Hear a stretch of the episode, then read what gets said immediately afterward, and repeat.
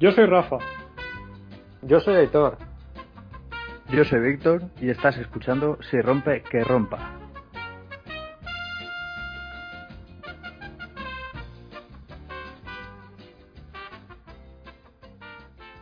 Buenas tardes, hoy es 30 de enero del 2021. Eh, gracias por acompañarnos en un nuevo episodio de Si rompe, que rompa. Por aquí tengo Víctor, ¿qué tal? ¿Cuánto tiempo sin hablar? Hola, buenas tardes, sí, hacía, hacía tiempo, ya no me acordaba de vosotros casi. Nada, bien, aquí, pues con el rollo este que tenemos del bicho este y intentando disfrutar de lo poco que nos dejan. Así que, a ver hoy cómo se nos da la tarde. ¿Qué tal tú, Aitor? ¿Qué estás por ahí? ¿Qué nos cuentas? Bien, pues aquí, aquí estoy, a ver si grabamos el primero de, del año, el primero del año, que ya llevamos como dos meses largos, ¿no? Sin grabar. Un mes, un mes. Uno. Bueno, eh, un mes, sí, o un poco Ah, más. ¿no? Y nada, y hoy creo que traemos una cosa bastante, bastante interesante para el que nos gustan las motos. Y, y bueno, después de dejar, yo creo, el listón tan alto, yo creo que nos tenemos que tomar unas vacaciones ya lo que queda de año, ¿no? ¿O qué, Rafa? Sí, a ver, tenemos un invitado hoy. eh, a ver, yo siempre os digo que yo tengo tres ídolos, ¿vale? Uno, Sena, Carlos Sainz y Cribillet, ¿vale? Cuando conocí al invitado que tenemos hoy, lo puedo conseguir, considerar ídolo también y ejemplo a seguir, ¿vale? Y nada, no digo su nombre, Víctor, ¿tú qué piensas de él? Pues bueno, pues eh, lo que dijimos en el podcast aquel que hablamos del TT, Sí. eh, un héroe más de, de los que van allí, y, o sea, increíble, un honor o tenerlo aquí hoy, esta tarde, así que ahora veremos, ¿qué nos cuenta? A ver, vamos a, a nombrar su palmarés así un poco simplificado. Esto es simplificado, ¿eh? solo para que os hagáis una idea. ¿De acuerdo? Es poseedor de un campeonato de Andalucía de 125, un campeonato de Castilla-La Mancha también de 125, dos campeonatos de Murcia 125, un campeonato del Open también en categoría de 125, una segunda posición en el campeonato de Murcia de 250, otra segunda posición en el campeonato de Murcia de 50 scooter y 80 scooter también, tres campeonatos de la Yamaha Cepsa Challenge Andalucía, dos campeonatos de la FAM Series Andalucía, segundo en la Fórmula de Campeones en la categoría Motociclismo Super Series, dos campeonatos de la Yamaha R1 Challenge, un campeonato de Supermotard de Almería, un campeonato de scooter de 50 también en Almería, tres participaciones en el Campeonato de España en Fórmula Stream. Es poseedor del récord mundial de velocidad media de 24 horas en el circuito de Nardó. 11 réplicas de bronce en el Titi de Man, nada más y nada menos. Primer piloto español de la historia en participar en el Titi Cero, el año 2009. Fue pingüino de honor en la famosa concentración de pingüinos, mítica. Quien le guste, vamos, eh, conocida por todos. Fue piloto del año en la revista Motociclismo del año 2013. También ha sido galardonado con el escudo de oro de la ciudad de Almería por su trayectoria deportiva en el año 2014. Una quinta posición en el Titi Cero en 2017. Y esto me imagino que ya os dará una, una pequeña idea. Fue vigésimo en la Norwest 200 con una MT-07 de fabricación propia. Que no todos pueden decir eso, ¿de acuerdo? Y estamos hablando nada más y nada menos que de Antonio Maeso. ¿Qué tal, Antonio? Hola, ¿qué tal? Buenas tardes. Nada, gracias por, por vuestras palabras de inicio, son muy emocionantes y, y, os lo agradezco. Y bueno, pues, encantado de conoceros, ¿no? Y, y daros también las gracias para vosotros de, de entrada por, por, por, bueno, por hacer cultura de la moto con, con los podcasts y con todo lo que sea fomentar el diálogo, la conversación y que se hable de pues relajadamente del mundo de la moto y demás, pues es bonito, ¿no? Así que os, os felicito por la iniciativa. Gracias. Muchas gracias, Antonio. La verdad que ha sido un placer, un honor que tenerte aquí con nosotros, porque, claro, eh, nosotros, pues, eh, seguidores de- del motociclismo, del Titi, ¿cuántas, ¿cuántas veces hemos cambiado la IP del ordenador para poder seguir el Titi y poder verte por allí? O ingeniártelas de alguna manera o comprarte revistas, porque, claro, aquí está la cultura de, la, de las del- de las carreras eh, por carretera abierta pues no, no sea tan extendida. Y la verdad que te digo, un honor y, y nada. Pues nada, agradecido de que me hayáis llamado. Pues bueno, a ver, no sé, que es que yo estoy... Estás un poco yo, Rafa. Estoy un poco para allá, la verdad. Yo, Eh, yo empezaría preguntándole, Sí, digo, digo, Rafa, sí, sí, tú, tú, Víctor. que cómo, cómo le salta la chispa, cómo le surge la idea para enfilar hacia la isla de Man, para empezar a competir allí, después de haber hecho los campeonatos que ya llevaba de la Yamaha y todo eso. Bueno, pues he contado la historia varias veces. La- la- el asunto fue que yo estaba en un momento de mi carrera deportiva que, bueno, que había ya competido muchos años, había ganado muchas carreras y llevaba muchos años intentándolo con muchas dificultades, ¿no? Eh, por la falta de sponsors, principalmente por, por vivir en una zona que no hay cultura de la moto, cultura de la sponsorización, grandes equipos, marcas ni nada por el estilo. Aquí donde yo vivo pues tenemos mucho sol, playa, invernaderos y tomates para toda Europa, pero en cuanto a dos ruedas pues no, no había nada, ¿no? Entonces me costó mucho hacer tantos años y conseguir cosas. Y entonces estaba yo en- compitiendo en el Campeonato de España, en la Fórmula Stream, y, y ahí los costes eran altísimos yo no podía, no podía destacar porque iba con una moto de serie y me costaba mucho. Y entonces estaba dando cursillos, que es una de las cosas, de las tantas cosas que hacía a la vez, daba cursillos para una empresa inglesa que venían pues, aficionados a, hacer sus tandas y, y nada, entre estos aficionados uno de los cursillos en Jerez pues siempre pasaba por todos los boxes, incluso a los que le daba el curso o no, yo saludaba a todo el mundo y vi que en, un box pues había tres, tres motos que los number plate, los, los eh, portanúmeros ponía ponía la isla de Man. Y entonces me llamó la atención, dijo, la isla de Man. Y rápidamente me vino a la cabeza las historias que me, me contaba mi padre de, de, de la isla, de lo importante que, era la carrera. De mi padre, yo recuerdo que él me decía, ganar un mundial era una segunda, era un segundo premio. Lo importante era ganar la isla. Los pilotos de la época de mi padre, Highbull, Reed, eh, Agustín y todo esto, pues para ellos ganar en la isla era, era lo que había, era, era realmente lo que importaba, ¿no?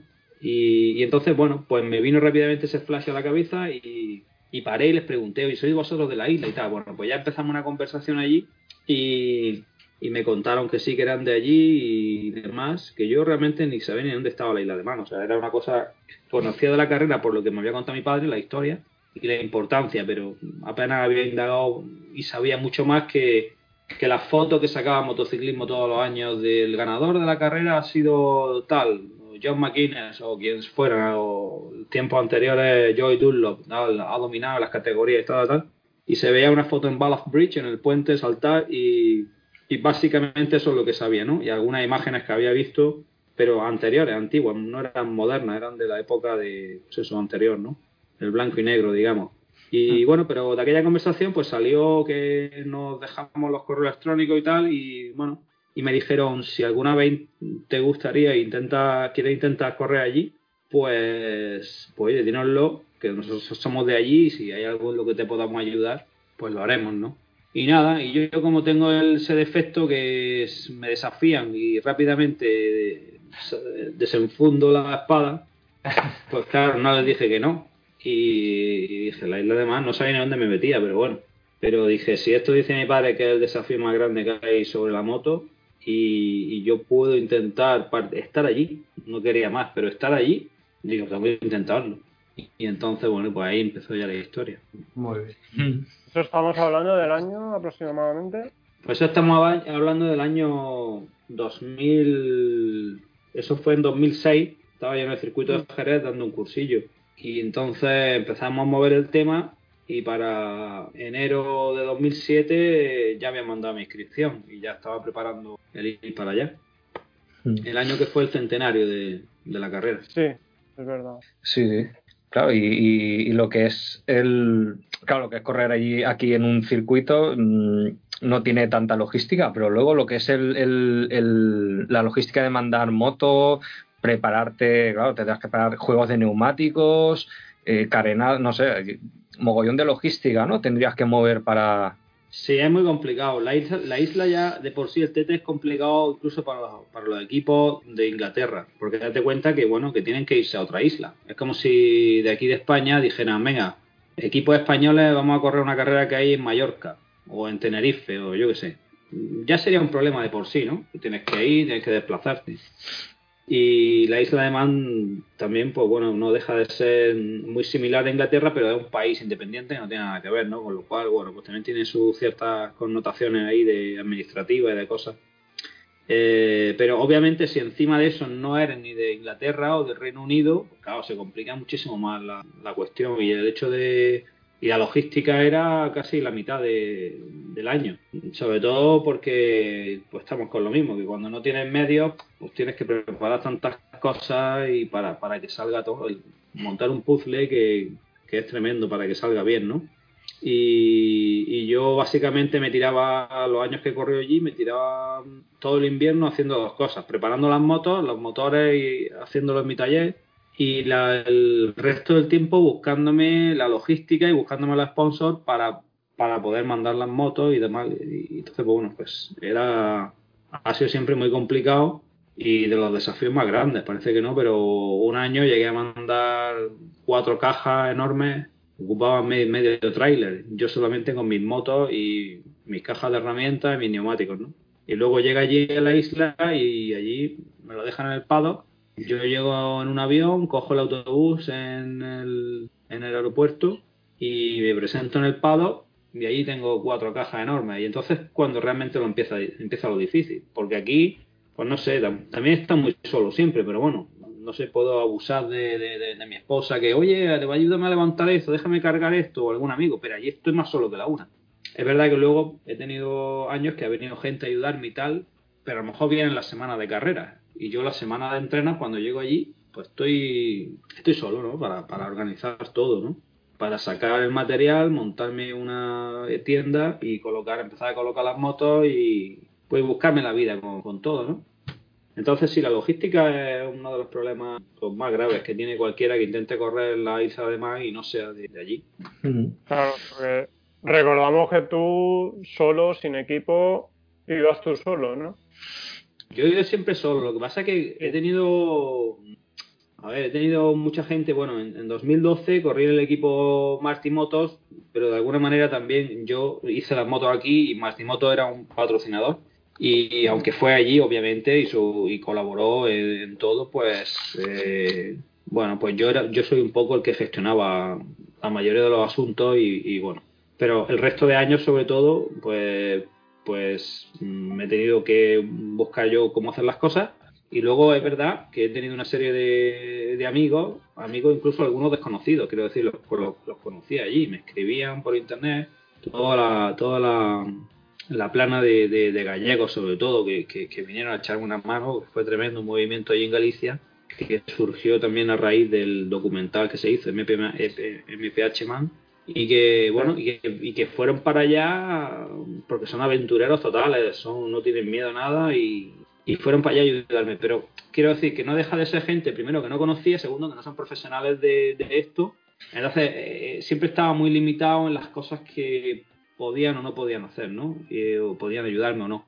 Eh, pero bueno con todo y con eso eh, yo siempre agradecido a ellos eternamente por su, su colaboración y en momentos clave fue indispensable porque por mucho que supieran, por poco que supieran de, cualquier materia, sí que es verdad que el simple hecho de estar allí y, ayudarme, echar una mano a muchas cosas, me solventó problemas que yo solo me habría costado muchísimo más, ¿no? Así que bueno, pero esta es una aventura, yo, yo siempre he estado muy solo en las carreras, empecé a agarrar con mi padre y con su furgoneta echamos la moto a remolque, empezamos a correr en Murcia y tal.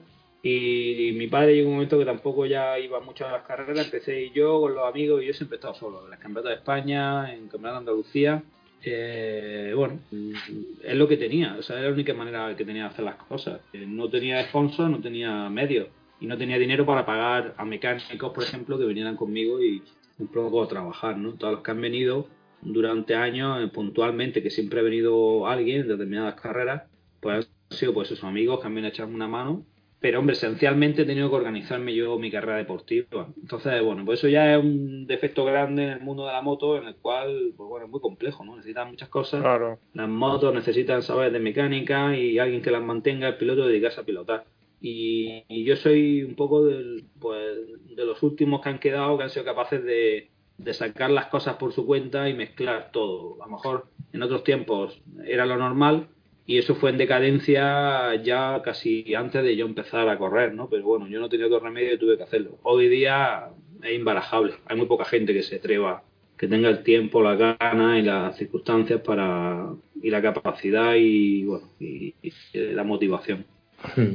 Sobre todo la, la pasión es lo que al final te lleva al tener que organizarte todo eso. Pues recordemos que pues la gente no lo sabe, realmente tú vas allí y no traes, no llevas, como dicen, ni mecánicos ni nada, te organizas tú, después de los entrenos paras tú, te revisas la moto tú, te lo preparas para la siguiente carrera tú, que no es como el, campeonato, por ejemplo, de España o el mundial que tienes tus mecánicos y lo tienes todo.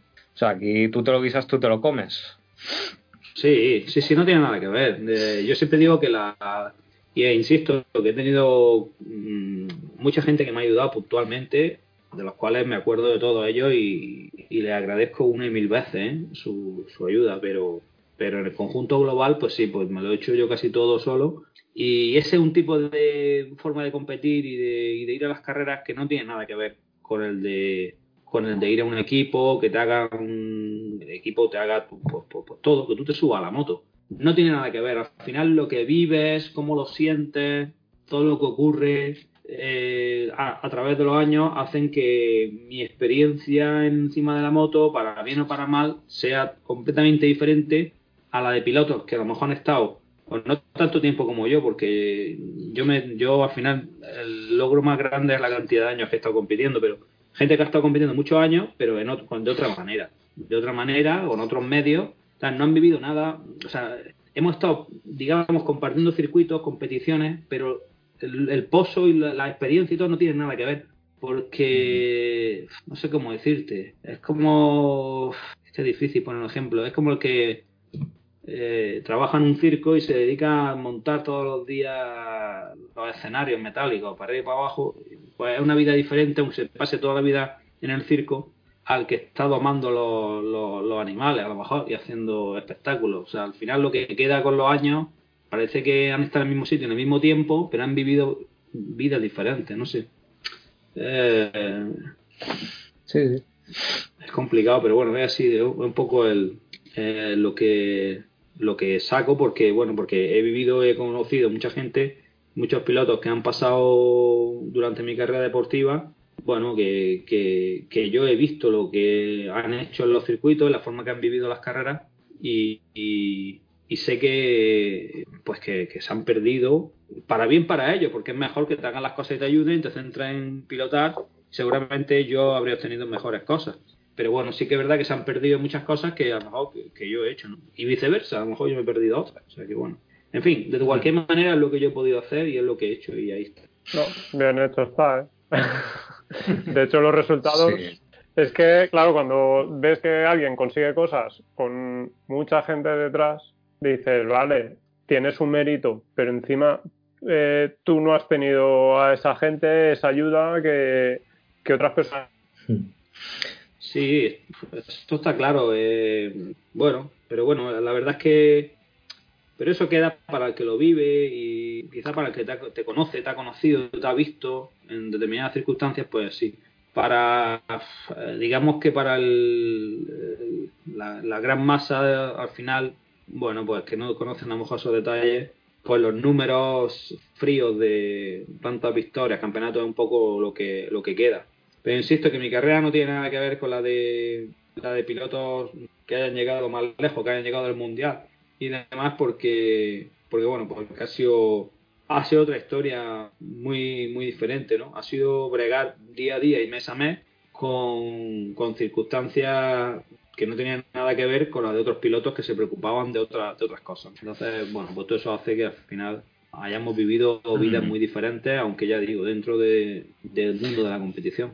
Se puede, Antonio, se, se podría decir que para ti podría cada vez que llegas y participas es premio doble, ¿no? El, el, premio de llegar, participar y quedar como en la posición que sea y el hecho de, decir, yo me lo he currado, como tú decías, yo me lo he bregado todo y aquí estoy, he conseguido el objetivo de llegar, cuadrarme en parrilla y, competir. Premio doble.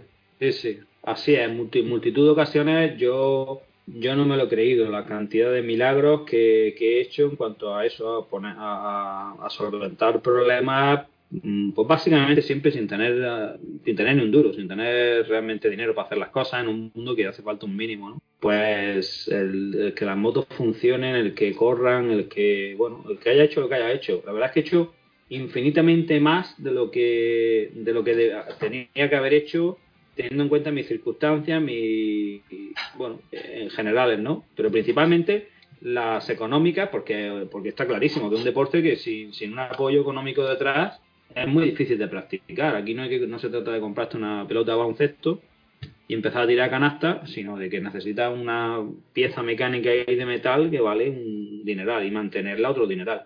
Entonces, bueno, ese es un factor ahí clave, ¿no? El no disponer de eso pues, pues te cambia la película total. Entonces muchas veces pues sus pequeñas victorias son simplemente estar en el sitio. Y no te digo nada si consigue ganar, si consigue, bueno, eso ya, eso ya es el, mm. sumo. Y, y, se podría decir, ¿alguna vez has estado ya allí en el, en el Gran Stand a punto de salir y se te ha cruzado por la cabeza? ¡Wow! Madre mía, este año me ha costado y pensaba que no llegaba, pero ole mis huevos. aquí estoy, a punto de salir.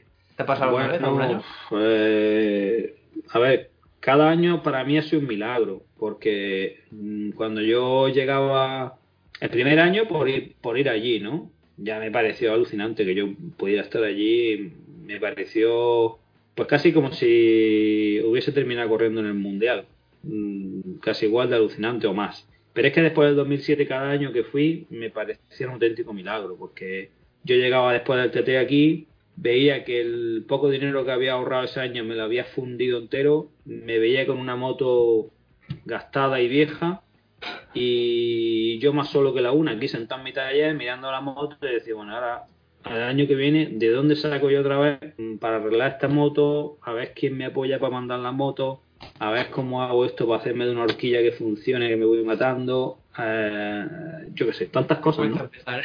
Y entonces empiezo a eso, bueno, y empiezo poco a poco, empiezo y digo, bueno, pues ya saldrá, vamos a ir paso a paso, vamos a ir haciendo lo que pueda y vamos a ir intentando montar el puzzle. Y cada año que he llegado allí me aparece un milagro, un milagro total, total, del primero al último. Mm. Porque, porque ya te digo, porque es un, es, es un trabajo que he tenido que hacer de, pues eso, de, de manager, de mecánico, de, de administrativo, de, yo qué sé, todos los puestos que tú digas que hay en un equipo de MotoGP, yo lo he hecho. Puedo decir que lo he hecho, o sea que me quieras meter... El reto completo. Sí, sí, sí, tú me pones de donde, quieras. Tú dices, mira, este es ingeniero, este es telemétrico, este se encarga de publicidad, este se encarga de prensa, este es eh, técnico de neumáticos, vale, dime dónde quieres que trabaje, que le sustituyo ahora mismo porque he tenido que currarme hacerlo de todo, y he tenido que aprender de todo como he hecho toda la vida, para hacerlo yo todo, ¿no? Bueno, hmm. pues ya está, pues eso es lo que, así, así, así lo he conseguido. Hmm. Es que básicamente la, falta de, recursos agudiza el ingenio, la verdad. Sí, sí, sí, lo agudiza y, hmm. pues tienes que tener unas ganas tremendas de hacer lo que vas a hacer. Yo, yo, no sé, fuera de, de, esto, de este sueño que yo tenía, eh, de, ganar carreras, mm, no sería capaz de, reunir esa cantidad de recursos y de motivación, y menos durante tantos años. Imposible, imposible, yo creo que no. Pasa que, bueno, esto ha sido una fuerza interior grandísima, que yo no sé de dónde salió. Bueno, a mi padre le gustaban las motos, me enseñó y, empecé desde pequeño con, motos pequeñas. Pero yo creo que todo, si estoy recordando con vosotros, si me pongo a pensar de dónde sale todo, salen de, de, las lágrimas aquellas que yo solté. No me acuerdo qué carrera fue, si fue la de Suzuka en 1988, cuando vi un tío subirse a una moto y, empezar a derrapar, ponerse en cabeza y levantando ruedas, dando, espectáculo y llevando la moto al límite que decía, está, está, a punto de matarse constantemente y parece que va riéndose dentro del casco. Me emocionó tanto que dije, yo quiero ser, quiero hacer lo que hace este hombre, quiero hacerlo igual y, eso. Y yo creo que de, aquella, de aquel momento surgió luego esa fuerza interior para poder hacer durante tantos años, ¿no? las cosas que he hecho. Mm. La verdad que la, la pasión de, las motos. hay gente que lo. eh, como todo, ¿no? Que, que, no lo entiende y te ve, loco, estáis locos lo de las motos. Pero claro, es, es como mm, una, como una forma de vida que, que tenemos, básicamente. Sí, es una forma de vida. Lo que pasa es que hay, en el mundo de la moto hay muchos submundos y la competición es un mundo bastante específico, ¿no?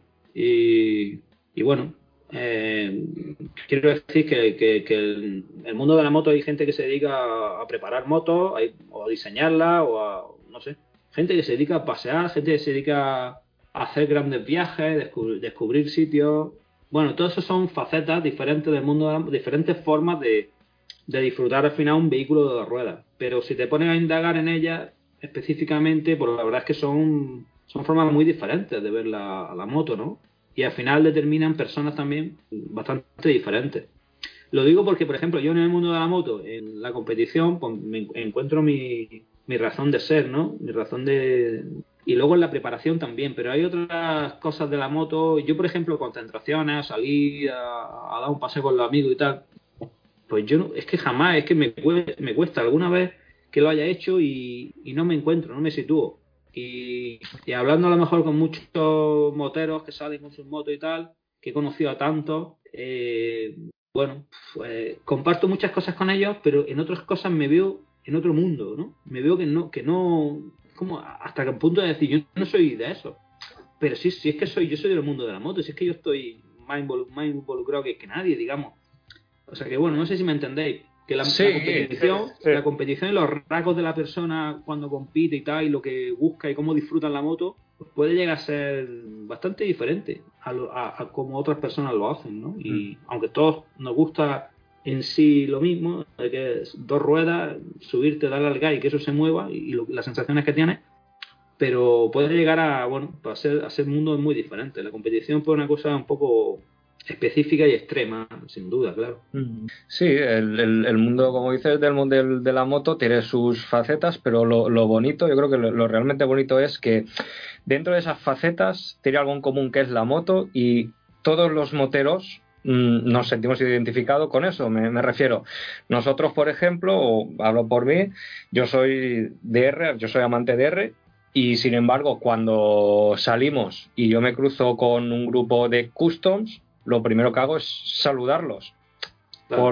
porque eh, aunque ellos tengan su, su visión de la moto de una manera yo tengo la mía, no sé, es, es esa, ese, ese, mm, ese estilo de vida en común. Me sí, sí, sí, está claro. Sí, sí. Esa base mínima, esa base común, común de que al final, pues lo que te digo, que son un, un hierro con dos ruedas que se mueve hacia adelante con un motor pues y esas sensaciones, esas sensaciones básicas, pues son las que nos gustan a todos, desde luego.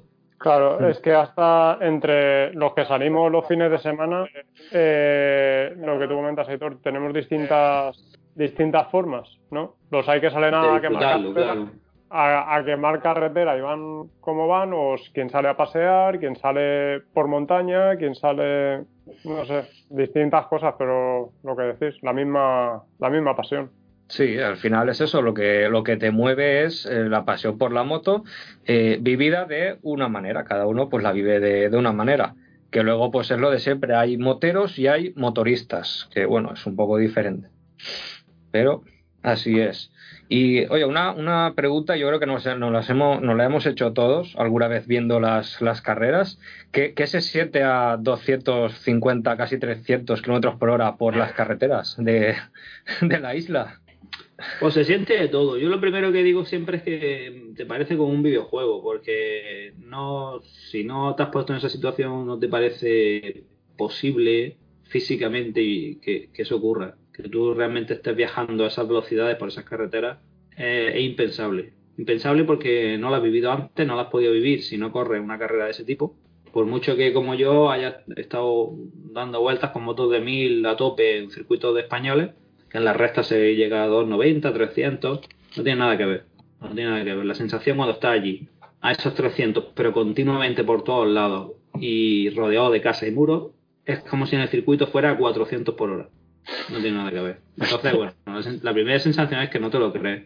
Que dice, yo, me pellizcaba de alguna manera, ¿no? Metafóricamente, dice, pero esto es verdad, pero esto de verdad es que A cada vuelta que da dice, esto es alucinante. Esto es que no, no. Y luego, bueno, pues dos sensaciones. Una, de que estás en las montañas rusas, te gustan las montañas rusas y te han llevado a una que va de la Luna al planeta Tierra. Entonces está, pues imagínate, alucinando. Te gusta la montaña rusa y te llevan a una que han creado alguien que, que conecta la Luna con el planeta Tierra. Algo así, una exageración así. Y por otro lado, bueno, pues que desde luego, si alguna vez había, habías creído o no en la muerte, allí terminas creyendo en ella, porque la ves, o sea, la conoces, la saludas, hola, ¿cómo está usted? Eh, espero no irme contigo, pero ya veo que estás por aquí dando vueltas. Y eso también es algo que, claro, a no ser que hayas tenido un accidente o hayas tenido una, un episodio traumático en tu vida habitual, pues no, no estás habituado, ¿no? No, no, eso no te ha sucedido. Y sin embargo allí llegas y dices, madre mía, pues es que en cualquier curva. Pero la muerte la muerte, que es que tú te das cuenta que físicamente a esas velocidades que vas, como te detengas, como un muro te pare de 300 a 0, es que te, como si pisan una lata de con un coche. No hay nada que recoger ni nada que hacer. Pero eso, eh, eh, interiorizar eso, una, una cosa es que te lo diga y que tú veas los vídeos y, y lo veas, ¿no? O que yo, yo vale, yo soy piloto del TT, pero ahora veo un vídeo de, de alguien de esos que se tira con la con las alas del, con las alas esas que vuelan desde las montañas y, puedo decir, madre mía, si se roza con un, con un, con un pico de esos, ta, ta, ta. Pero de eso, de yo pensarlo a lo como lo vive el tío al pasar por el pico por ahí, eh, no tiene nada que ver. Pues eso es lo que me, eso es lo que me pasó a mí cuando empecé a correr allí, ¿no?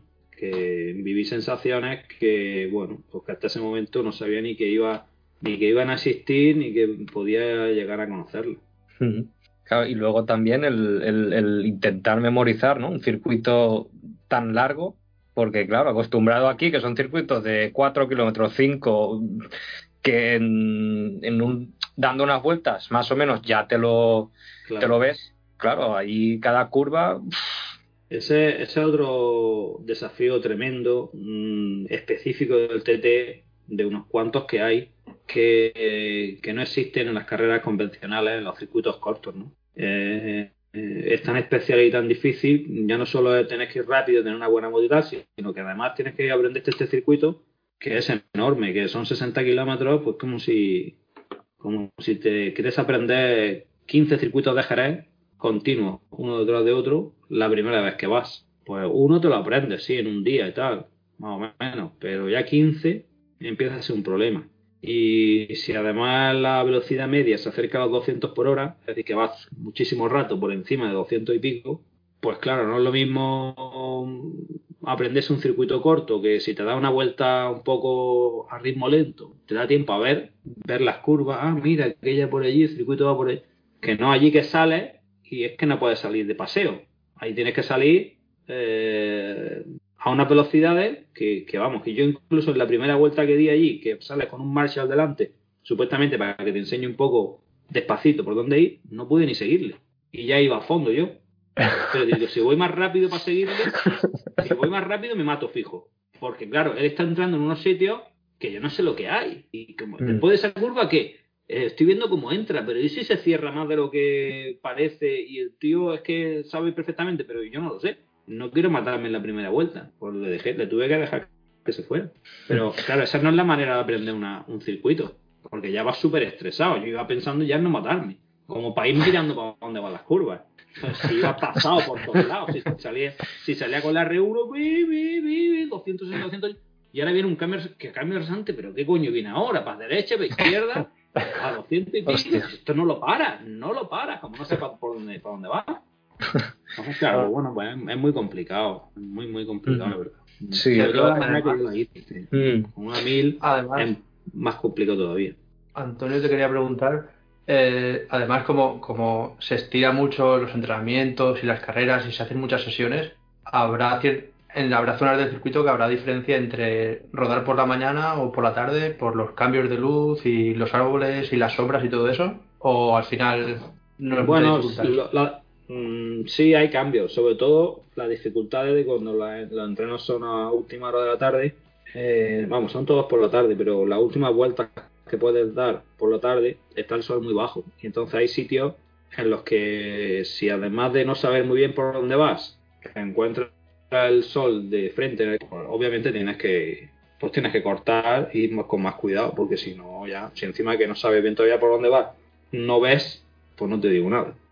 Eso es por otro, otro añadido. Hmm.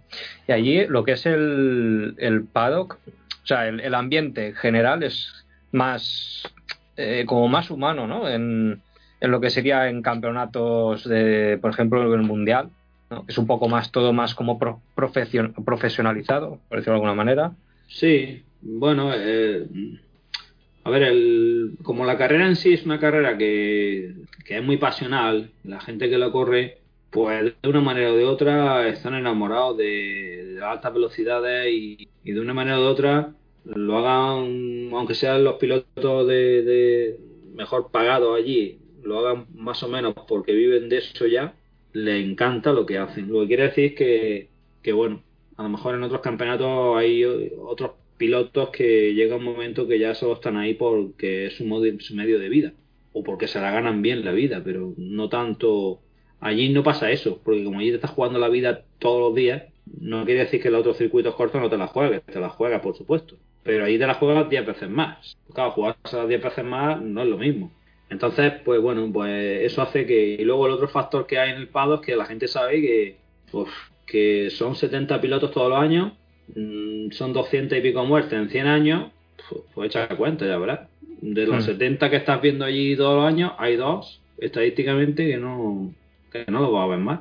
Y entonces, claro, eso no hay deporte en el mundo que yo conozca que, que exista un paddock donde la gente se reúna y tal para una competición, se estén mirando y en la mente de todo el mundo está que hay dos que allí de, esa, de ese fin de semana o de esos 15 días no pasan. Mm. Eso, eso claro, mm. tiene que humanizar a los que hay allí porque que, que hay más humano que la vida. Claro, es una, una ruleta rusa, con, completamente.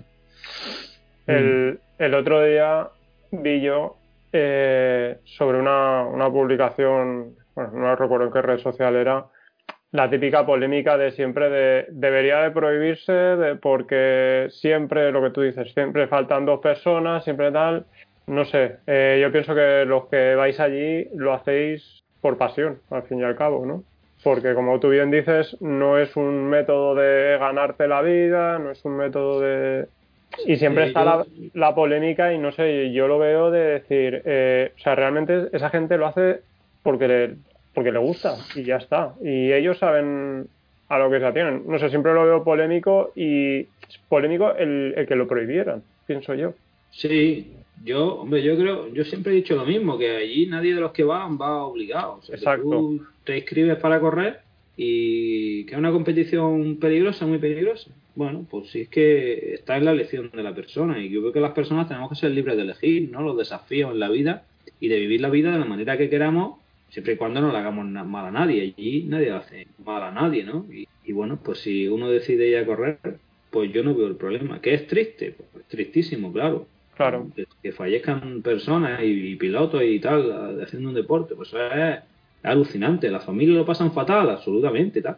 Pero, pero bueno, pero que insisto que nadie, que todo el mundo lo hace porque quiere. Y si, y si para esos pilotos tuviese primero la familia, no se escribirían.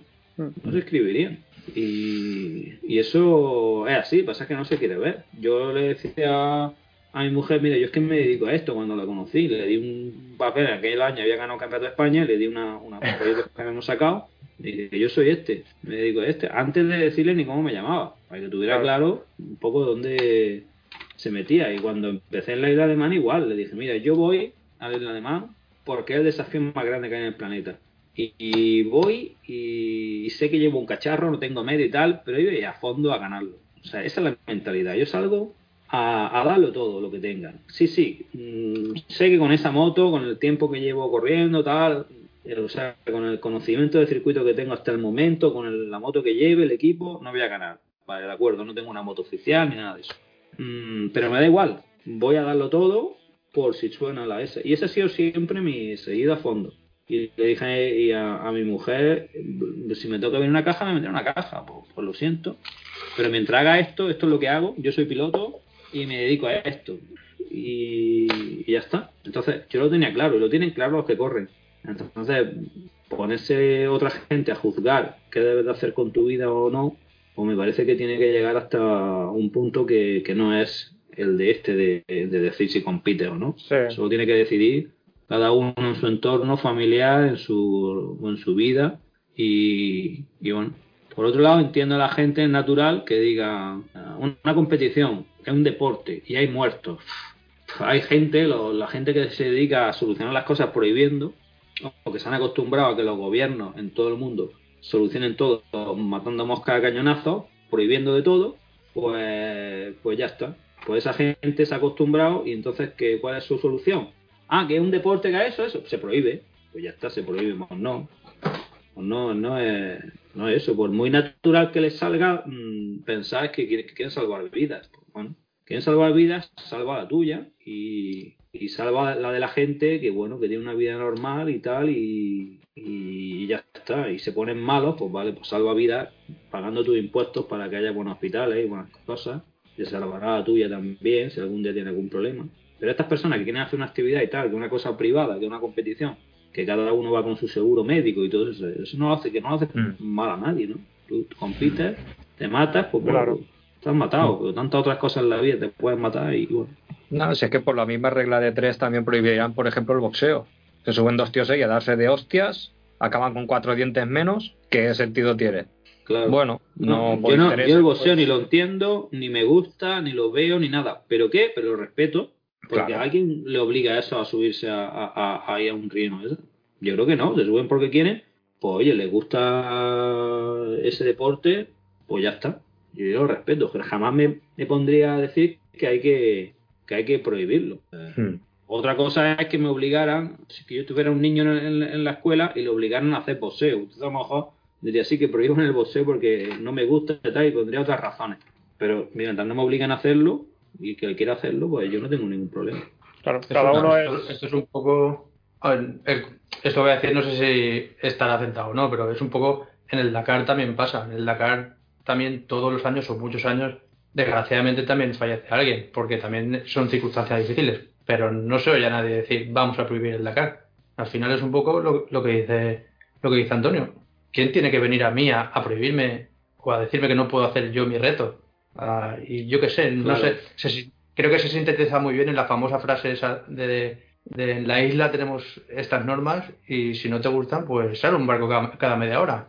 Te vas y punto. Sí, sí, además que no, la hipocresía esa de decir que hubo aquí en España y que todavía sigue habiendo de que se prohíba la isla de Man y correr piloto en la isla de Man, pero nadie ha hablado, como bien dices, del Dakar, por la misma regla de tres podían haber hablado del Dakar, pero ¿qué pasa? Que como el Dakar hay un tercio del Dakar eh, que son personas españoles o catalanes la mayoría, pero bueno, de, de España, ¿no?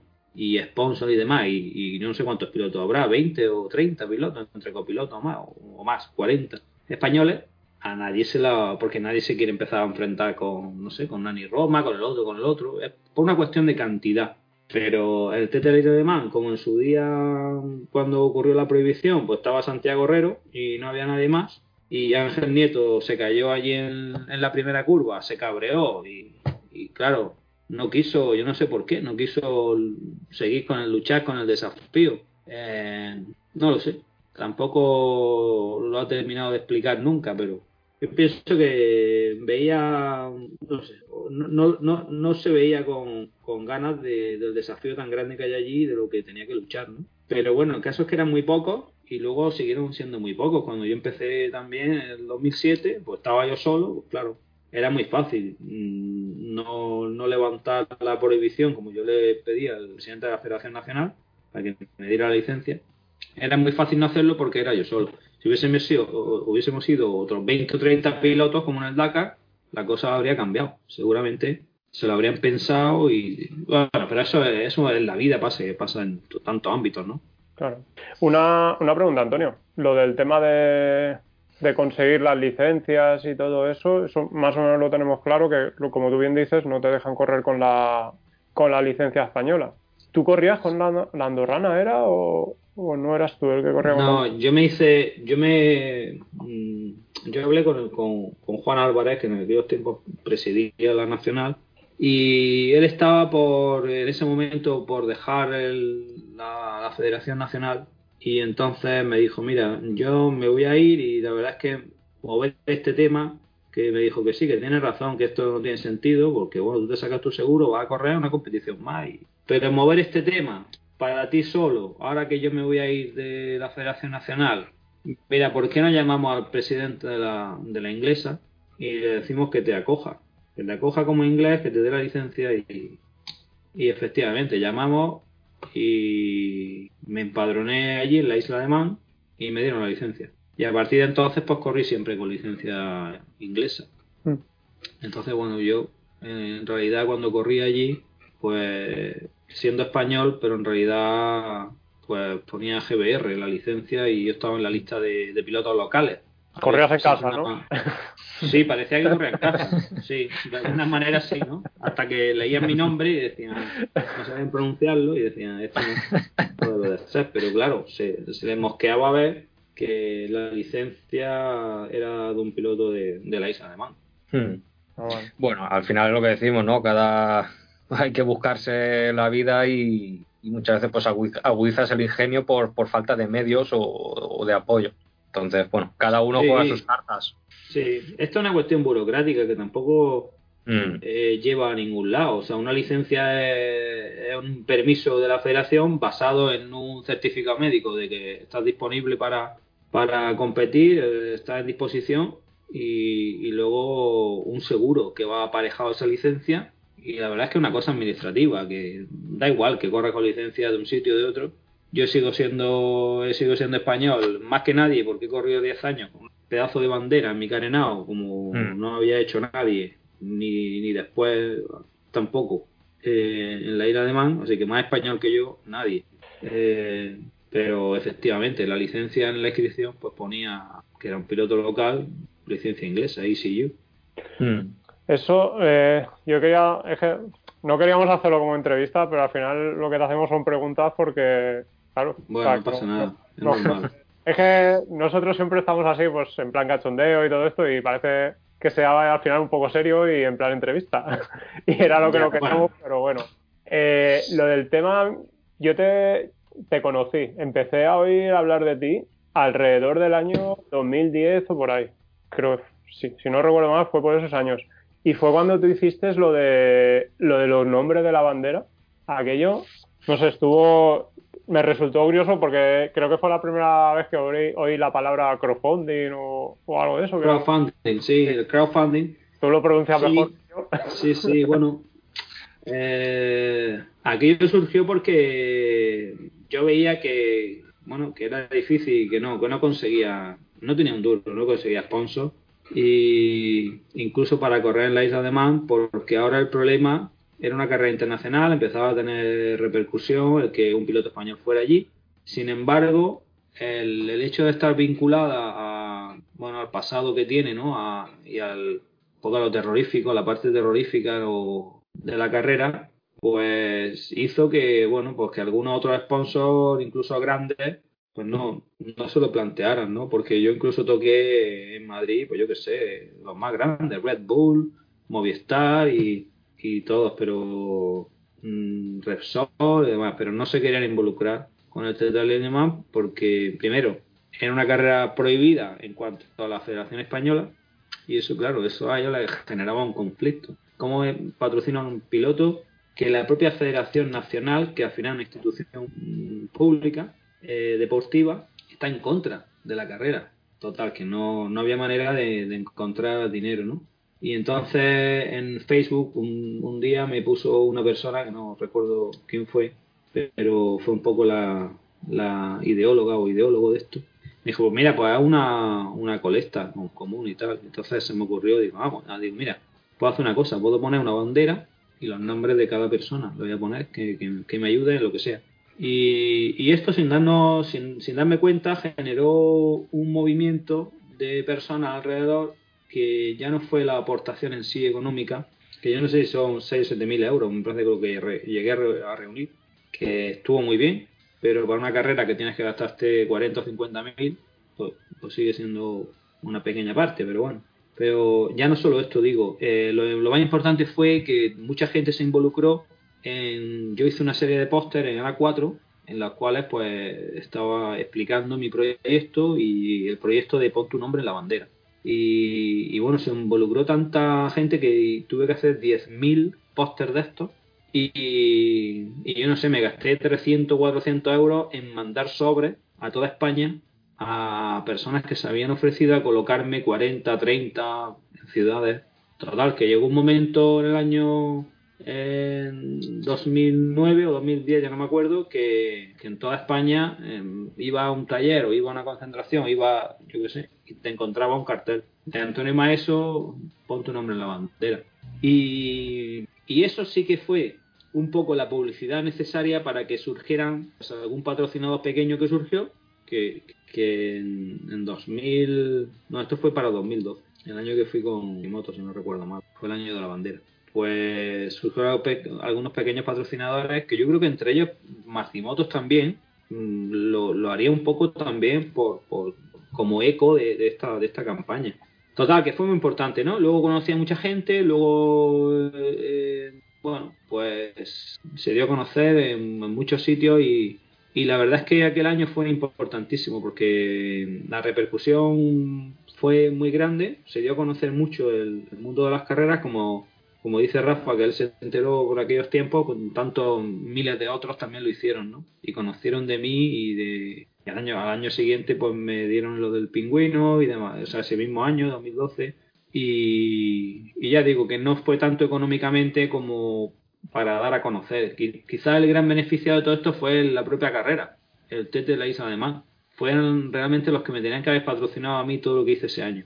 Porque si alguien se hizo publicidad, y alguien eh, obtuvo beneficio de todo aquel movimiento fue la carrera. Además, de hecho, a partir del 2012 viene un boom de, personas que yo veo que acuden al paddock, a la carrera, a la Norway 200. O sea, ese fue el año en el que en el que se popularizó en España, ¿no? Y, y la prueba la tienes que se acordaron de mí en el, en el pingüino el año siguiente eh, eso, esos, movimientos no ocurren si no hay detrás un apoyo grande social, ¿no? Es decir, si no lo habla mucha gente y se comenta y tal, no ocurre. Entonces, bueno, pues aquello, digamos, aquel germen de la bandera hizo que, pues que las carreras de carretera del TT eh, volvieran a existir en España, ¿no? Y, bueno, todo lo que vino después y, y lo que todavía un poco colea, ¿no? Porque todavía pues se sigue hablando de eso y a pesar de ahora de los tiempos estos negros que estamos viviendo, pues en los últimos años ha habido pilotos que a lo mejor no habrían estado, no se habrían planteado ir,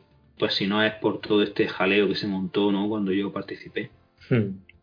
Sí, sí. La verdad que, bueno, con tu participación aquí en España, lo que dices tú, llegó un mogollón de eco de, esa carrera de gente que, que tampoco la conocía de esa porque ya te digo, lo sabéis, que tampoco tenía mucha repercusión aquí en España, no, no la podías seguir si no era eh, haciendo eh, virguerías con los ordenadores para poder pillar un canal inglés a ciertas horas, ver resúmenes eh, que hacían, comprar una revista donde salía y entonces pues que a partir de ahí sí que es verdad que ha tenido un mogollón de eco y, lo que dices tú, sigue teniendo un mogollón. De hecho, creo que de nosotros tres, eh, uno de los, los proyectos que tenemos es ir allí a la isla. No sabemos cuándo, pero. algún día. Pero sí, sí, está, está planteado y bueno, si puede ser con las motos, mejor. Así que. Sí, sí, eso, eso lo escucho mucho desde hace muchos años y sé que efectivamente que que ese eco, no esa repercusión que digo que ha quedado ahí, mm, va a ver, se va a quedar reflejada en los próximos, pues, mm, pues no sé, hasta que toda aquella gente, como vosotros mismos decís, que, que por lo menos una vez queréis verlo, hasta que toda esa gente que lo tiene pensado, que son muchos, porque yo me lo dice muchísima gente, pues vayan yendo, pues, bueno, pues es un pequeño goteo todos los años que, que irán allí. Por eso digo que la gran beneficiada al final la organización, la mm. isla de Man, porque bueno, pues España ha vuelto un poco a engancharse ¿no? a la carrera. Hmm. Me, parece, me, suena, incluso ahora que lo estáis diciendo, que se ha creado, se estaba mirando para crear aquí en España un campeonato de España de, road races, en plan, en plan gordo, como, como en, aquella zona, pero con motos gordas, ¿no? como las típicas carreras de, yo que sé, de Játiva o algo así que son más rollo conmemorativo, sino en, serio de road races. Ahora me suena y no sé. Lo tengo que mirar para, asegurarlo. Hubo, hubo, intentos. Yo, a mí me han contactado varias personas y de hecho un motoclub es que ya no recuerdo, porque hace ya 5 o 6 años que ya no hablo con esta persona y no recuerdo, pero un motoclub del norte tenían un proyecto muy avanzado para empezar a hacer una carrera allí. ¿De Galicia puede ser? un poco el germen. ¿Perdón? ¿De Galicia puede ser?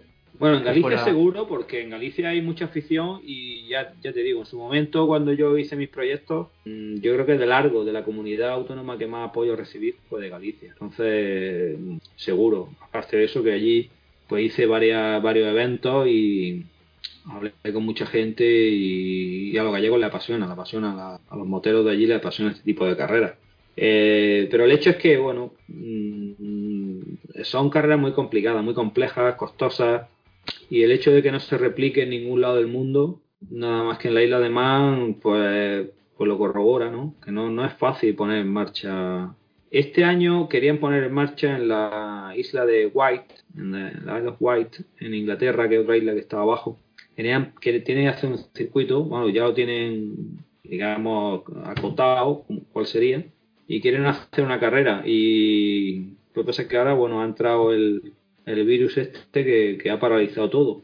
Pero es probable que salga adelante cuando se reinicie, si salimos de esta todo bien, pues se reinicien las competiciones porque tenían bastante avanzado y, bueno, yo creo que si alguien puede replicar esa carrera de la, de la isla de Man, pues seguramente sería en primer lugar alguien del mundo anglosajón, pues que estén muy en contacto, que conozcan y bueno, también pues tienen que tener las autoridades detrás de ellos, ¿no? Para poder legalizar todo, dar permisos y eso es más fácil si el referente pues es de tu propio de tu propia lengua y, hay cercanía, ¿no? Así hmm. que creo que el tiempo dirá. Hmm, aquí en España lo veo un poco complicado por el tema este de que la federación no, no apoya este tipo de, carreras. Entonces, sí.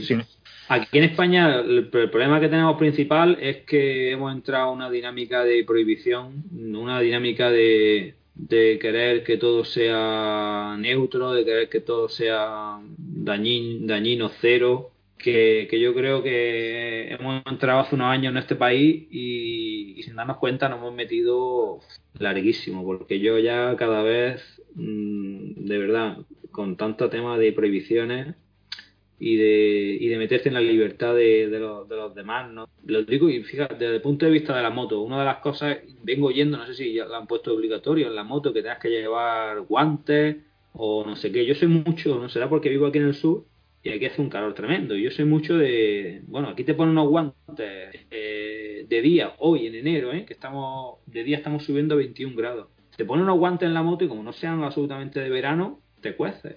Mm. Estamos en enero en agosto, en julio, pues no te digo nada. Yo tengo algún vídeo en, mi canal de pruebas de motos que he tenido que hacerlo en julio a 40 grados y, no tenía otra manera que subirme que con una camiseta y con un pantalón. Obviamente, pues voy con cuidado de no matarme, porque sé que voy en un pantalón y una camiseta, ¿no? Y para, probar una moto la puedo probar así, dentro de, de tener cuidado. Pero, pero ya hay muchos que ya lanzan las campanas al vuelo. Bueno, ¿cómo va? ¿Cómo se atreve a subirse una moto y tal? Entonces, en España ha entrado ya en una dinámica de que, de que tú no tienes libertad, que los demás te tienen que decir cómo tú tienes que mirar, vestir, subirte, ponerte, tal. Y, y, bueno, contrasta, por ejemplo, con Estados Unidos, donde tú te puedes subir una moto y te pones el casco si tú quieres. Si no quieres, pues no te lo pones. Y aquí ya tú dile hoy a alguien que no se ponga el casco, te mira como diciendo, wow, te pones el casco, no sé qué. Pues si no se lo pone y se abre la cabeza, hijo mío, pues, pues, se la va a abrir y pues que se muera. Pero es su decisión y déjalo que se la ponga o no se lo ponga, ¿no? Que es mejor dar la cultura de que sí hay que ponérselo, pues por supuesto. Y yo soy profesor en un instituto y a los niños lo primero que les digo, tened cuidado. Y casi que les digo, no subáis la moto, no subáis la moto, hombre. Jugar al fútbol que... Entonces, ¿cómo no le voy a decir que se ponga el casco? Pero llegado el momento, una persona en su, en su decisión, en su decisión propia y en su capacidad de libertades, oye, y por eso te digo que en España eh, de las, las, carreras urbanas pues han ido a menos por eso, porque hay una cultura ya de prohibir todo y que el peligro y que no sé qué, que ya nos estamos pasando, pienso yo, ¿eh? eso ya es una opinión personal. Mm. Y entonces, claro, poner en marcha una carrera como así como el TT y tal, en cuanto, pues seguro que habría voces de inmediato de que eso es una locura, peligroso, tal. Y bueno, pues que es que ya te digo, que la gente está muy acostumbrada a que les dirijan, a que les digan, mm.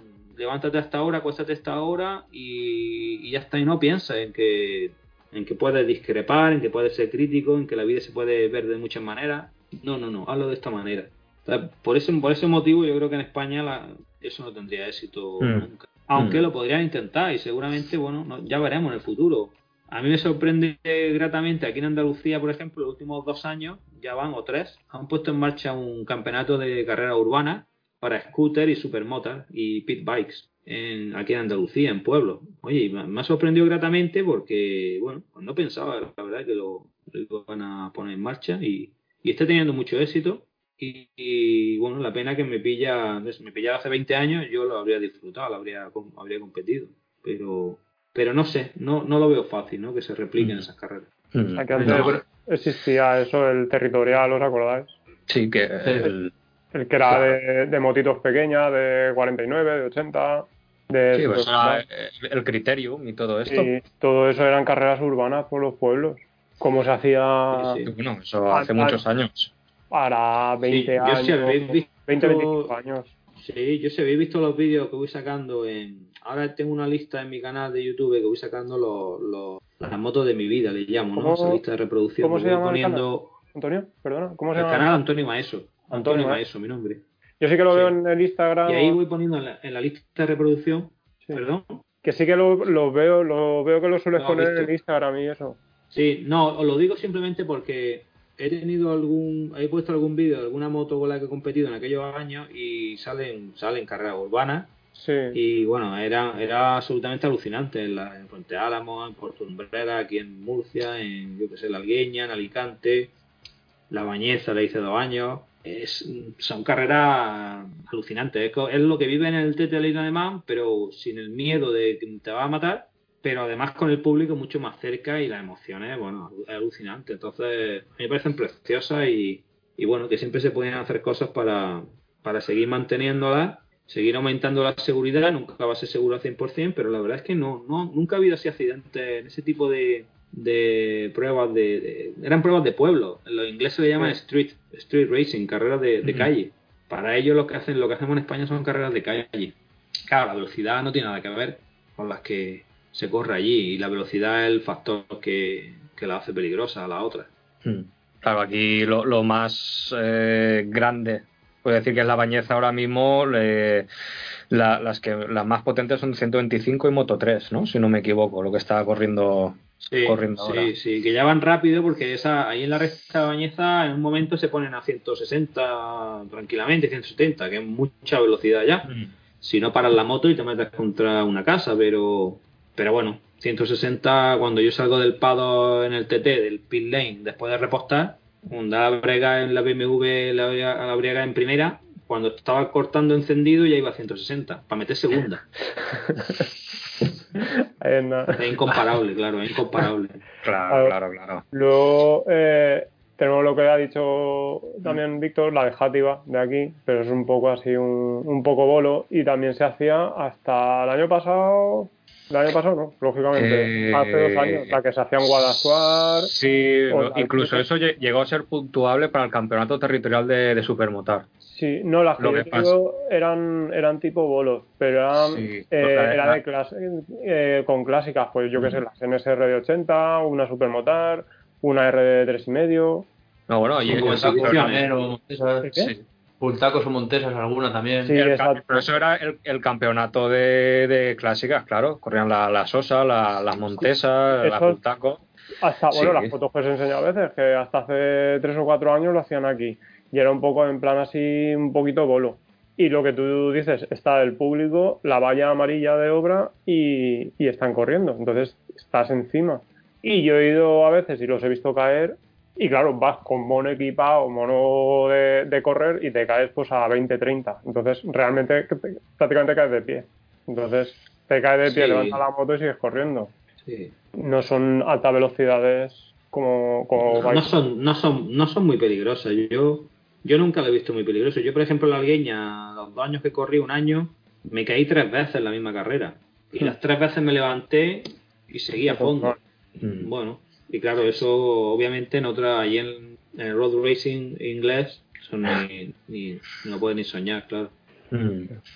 y la... Yo siempre me acuerdo de, para hacerme la idea y, llevarme el susto yo mismo, aunque, aunque no me lo puedo imaginar porque no he competido allí, pero me acuerdo el, famoso accidente que tuvo Conor Cummins cuando iba con la Yamaha morada y verde, creo que era, que se en la zona de la montaña se sale de la, del circuito y lo ves eh, dando vueltas por la ladera de la montaña, él por un lado, la moto por el, por el otro, y lo ves saltar un muro mientras rueda y lo ves y madre mía, es que es, es lo que decía Antonio, que la muerte está por ahí y ah, o te toca o no te toca. Sí, baranda, donde se cayó Camin, son dos curvas más adelante donde yo me, me di el golpe. Mm.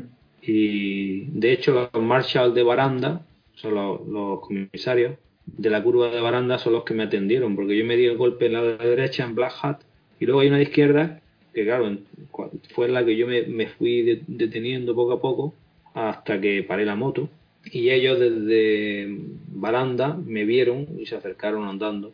Eh, y son, es una zona de la montaña que, pues igual, baranda es quinta, igual que la que yo, Black Hat, donde yo me di.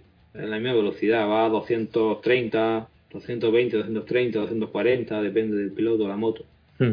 Eh, el, el, accidente también de, de Martin, de Guy Martin, de Guy Martin que se prende una, una bola de fuego, será una bola de fuego.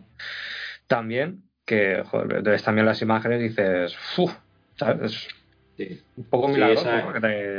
esa, curva también, Balaguer, y una curva de quinta con la 1000 y mm, quizá un pelín más lenta, pero no, aproximadamente también de 220 por ahí. Y, nada, claro, ahí cualquier, cualquier zona del circuito prácticamente es susceptible de, lo peor en caso de accidente porque la media mm, pues está por encima de los 200 kilómetros por hora y no está muy por encima de los 200 kilómetros por hora porque hay tres o cuatro puntos que casi se para la moto. Tienes que pasar en tercera, ¿no? Como en la última curva o la que es la Ramsey Harpen o, y entonces ahí prácticamente para la moto. Si no fuera por eso, pues la media sería de 250, 200 por ahí la media. Es una barbaridad. Ya, ya. Madre mía, que no te lo puedes ni imaginar. No, no, no. no. A mí, hay, una serie de, Disculpa, Rafa. Sí. No, no, que experiencia personal. Yo llegaba con la moto a 2.30 en el circuito y vamos, se me ponían aquí, en la garganta. Y era velocidad máxima que enseguida frene, ¿sabes? O sea, no me, quiero imaginar lo que, lo que estás contando. No, hay un punto. Yo te puedo decir que hay un punto en el que eh, dejas de tener control y entonces mm, te comprometes con lo que venga. Eso que estás diciendo tú, Rafa, es que hay un momento que, pasas de 170, 180, 200 en el cual dices, mm, si pasa algo, yo ya me veo fuera de control. Ya no voy a poder parar la moto, no voy a poder ni ver lo que pasa. Pues como salga rodando, tú ya no, eres capaz, tu cerebro no, no vas a ver nada, te estrellarás con lo que sea, pero tú desde el momento en el que saltes de la moto o lo que sea o te derrapes, y allí es mucho, muy superior, porque allí con la velocidad que se va, estás constantemente el 95% de la vuelta en ese estado de fuera de control, en ese estado que tú te has entregado a lo que sale. Tú vas a esa velocidad, vas a fondo, pero ya sabes que como hay el mínimo problema, el mínimo error, pues mm, queda igual que es que no puedes hacer nada. No puedes ni prepararte para caer, ni preparar nada, nada. O sea, te va a estampar y ya, por lo que venga, ¿no? Entonces ese, ese punto es un punto que hay gente que no, que no asume y me parece natural, vamos. Porque está asumiendo dejar fuera de control tu vida. Eso no, no, es, no es natural. Lo natural es mantenerte vivo, ¿no? Pero en, ese, en esa carrera, sobre todo, eh, ya te digo, tú das un en un circuito corto, das vuelta al circuito y vas muy rápido, muy rápido y, puedes decir en algún momento, ah, vaya, en esta curva, si se me va, madre mía, no, no la paro, no soy capaz de, Bueno, pues en eso que te pasa en una o dos curvas súper rápidas del circuito, un circuito corto, en la isla de Mana el 90% del circuito. El 90% del circuito vas diciendo, bueno, pues esto es lo que sé, tú vas en, la recta de Salvi vas a 300, 300, 300 y y dices, bueno, si hay algo o algo cruza o hay algo en el asfalto que sea, no lo sé, que queda igual lo que haya, porque es que no lo vas a ver ni te da tiempo a verlo. Tú vas viendo 700 metros más adelante, 600, 700 metros, para por si hay algo en medio, han puesto un coche o lo que sea, o hay un piloto que se ha estrellado o hay una bandera. pero poco más. No es como en el circuito corto que vas viendo casi en algunas curvas lentas, puedes ver incluso los gránulos de, asfalto, ¿no? Piedrecillas de alquitrán. Si te fijas bien, el piano puedes ir viendo cómo pasa. Eh, allí se supera claramente la capacidad visual y cognitiva de la cabeza de, ver lo que está pasando. Entonces, te pones un esquema de intuir y ver muy a lo lejos y a, raíz de dar vueltas, dar vueltas y ver que no pasa nada, pues tú sigues a 300 y, vas subiendo y vas subiendo y vas cada vez más rápido a, raíz de ver que no pasa nada. o sea, de, no de verlo, sino de, mm, practicar que, que, que, no ha pasado nada y que puedes pasar, porque no lo ves, no ves el peligro ni ves lo que... De hecho, muchos mm. bordillos de la isla de Man yo no los conozco ni porque están mirando muy lejos y cuando te acercas y llegas a ellos, tú ya estás mirando lejísimo a la salida de la curva, pero a 500 metros. Porque claro, a 300 mm. por hora la moto recorre una cantidad de espacio que, tienes que estar mirando muy lejos. Y cuando llega al sitio, no te puedes parar a verlo. Estás, sigues mirando a 500 metros más adelante. Entonces, nunca ves en detalle, en realmente, dónde está en la curva. Van intuyendo y dibujando muy a distancia dónde entraría en la siguiente. Mm. Es un sistema, es que es muy diferente. Es que es un sistema muy diferente. Yo cuando llegué allí llevaba 20 años derrapando y ganando carreras aquí en circuitos cortos y llegué allí, la sensación es que no tenía ni idea, que yo no sabía llevar la moto. Es que no, que no era capaz. Digo, si es que yo no sé, que, es que no sé qué hacer con la moto, es que me voy a matar, yo no sé cómo, cómo manejar estas curvas y estas velocidades, que no, tengo que aprenderlo y, me puse a aprenderlo poco a poco. Mm. Y lo que son dar prácticamente saltos de fe, ¿no? En curvas ciegas, por ejemplo, es que no recuerdo cómo se llama esta curva izquierda eh, que tienes el muro y hace así como una bajadita que ciega, que bueno, por los vídeos que, que hemos visto y tal, que te tiras a izquierdas como un poco a ciegas sin ver la, la salida, es que no recuerdo cómo se llama, es de, la, de las más famosas de allí.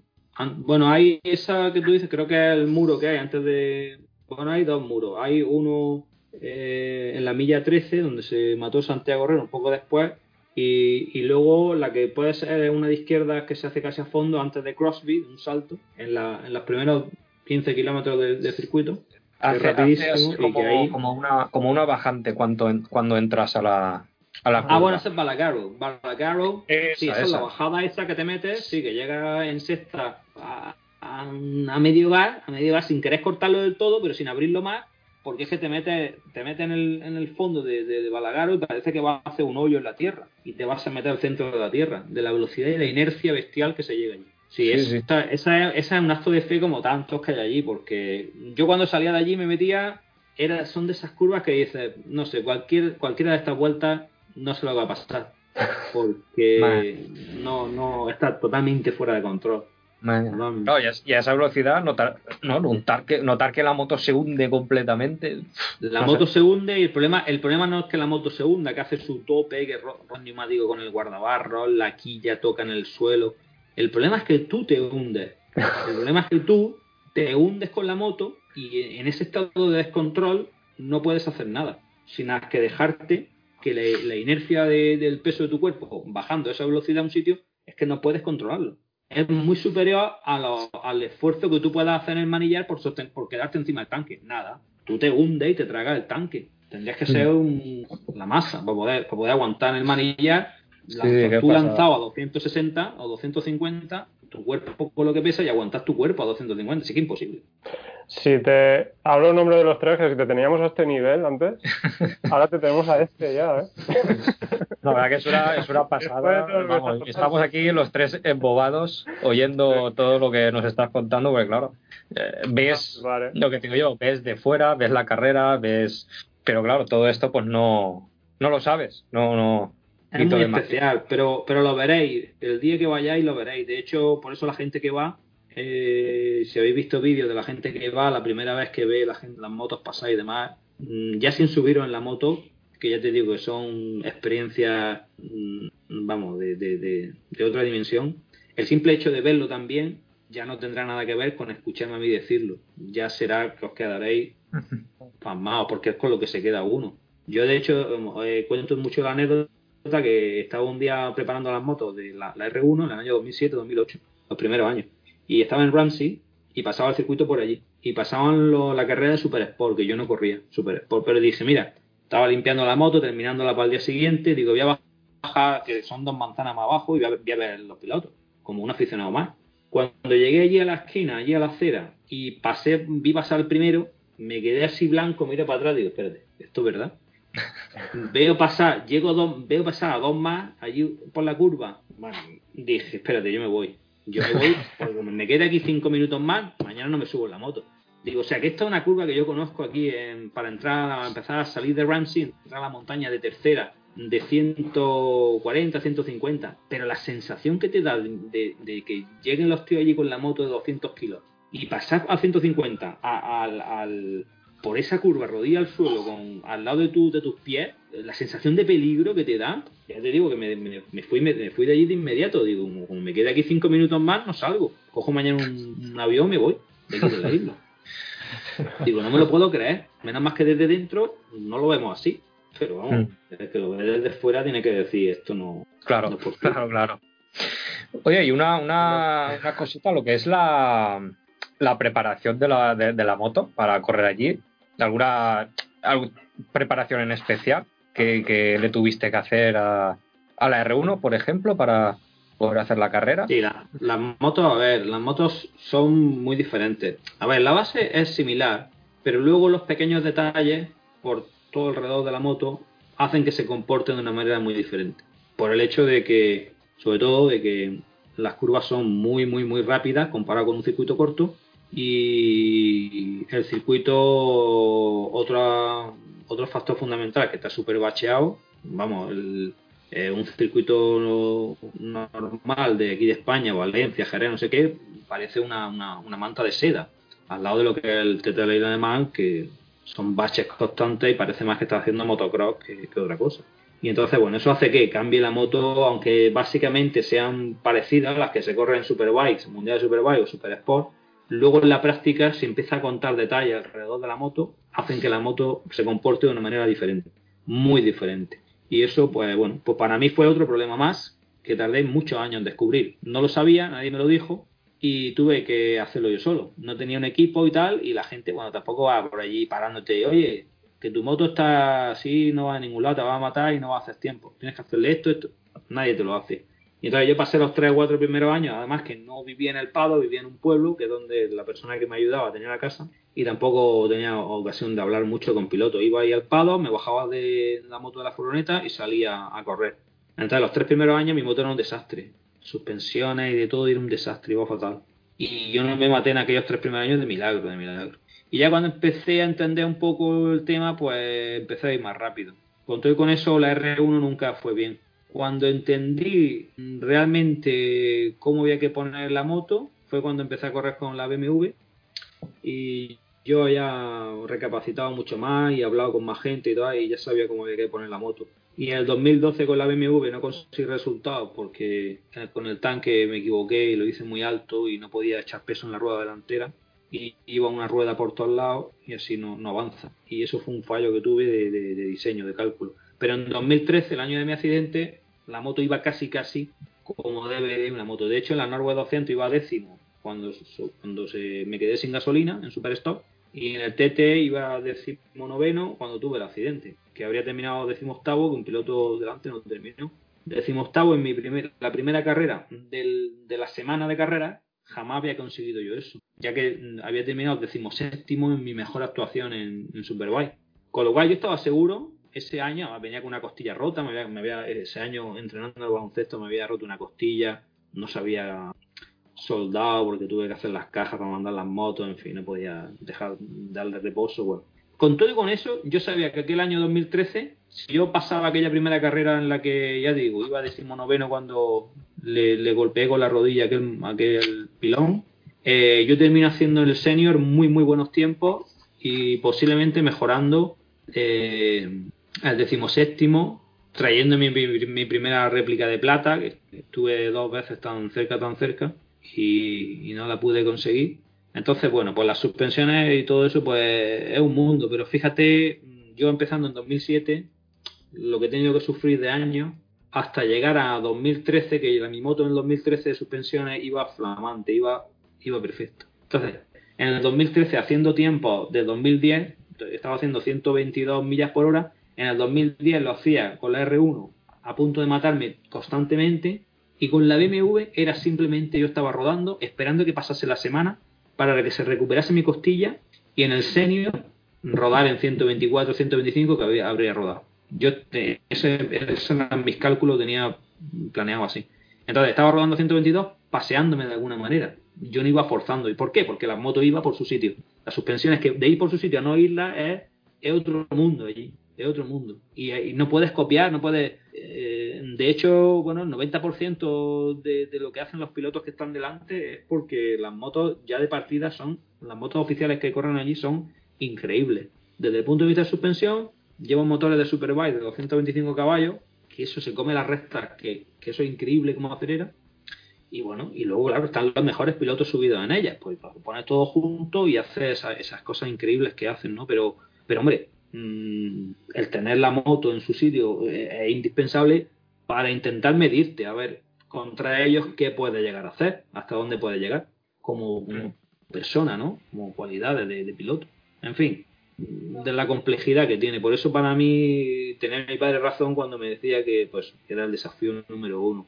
Pues son muchas cosas, son muchas Mm. cosas que te tienen que salir bien para que tú consigas triunfar allí. Mm. Sí, porque el TT no es solo el salir y correr, sino es todo, todo lo que se ve y más lo que no se ve.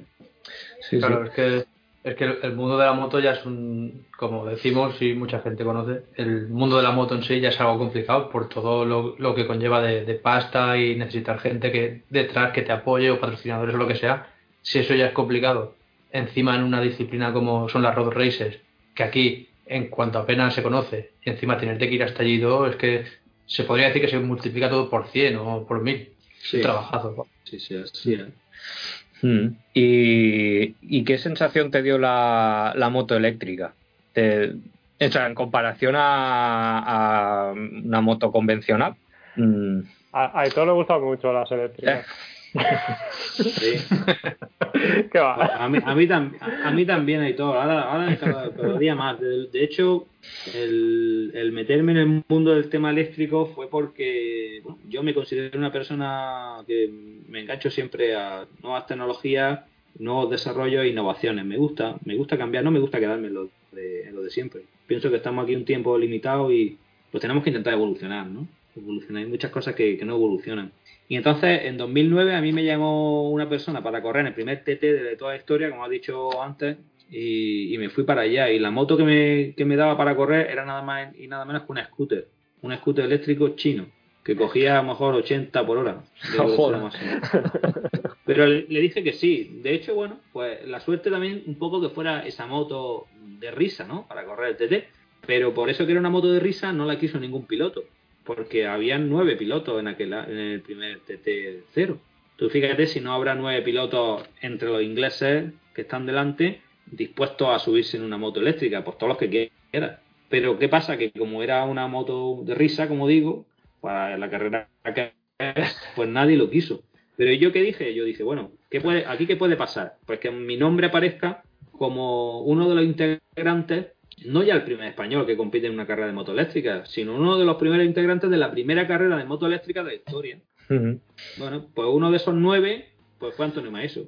Y, y ya está. Y conté con eso, fíjate, este, esta persona alemana que, que era un, pacifista, eh, ecologista total, que además había corrido el TT años atrás, un alemán, y, y no tenía medios para nada, pero él mm, pusieron en marcha el TT0 y dijo, el TT0, esto que está como sea, porque era piloto, fue un piloto y luego que era ecologista, no tenía dinero ni nada, pues se compró un scooter y dijo, yo escribo mi moto, y ahora buscaré un piloto que la lleve, ¿no? O sea, que es una historia bonita en ese aspecto, ¿no? Eh, Sí. es como la gente sigue su pasión, ¿no? Y Mm. dices tú, con un scooter te va a correr detrás de la demás, pero si se van a reír de ti, no te van a dejar ni escribirte. Bueno, pues se escribió, hicimos los- el entrenamiento, no pudimos salir en el entrenamiento oficial, nunca llegó a pisar el circuito de la, de la montaña, pero nos llevaron para clasificarnos a Jerby, que hay un circuito más pequeño, y nos, dijeron, mira, da una vuelta aquí, si vemos que puedes rodar en un tiempo mínimo, y oye, si yo corría en scooters toda mi vida, yo el scooter lo llevo en un circuito corto, pequeño como era aquel, hombre,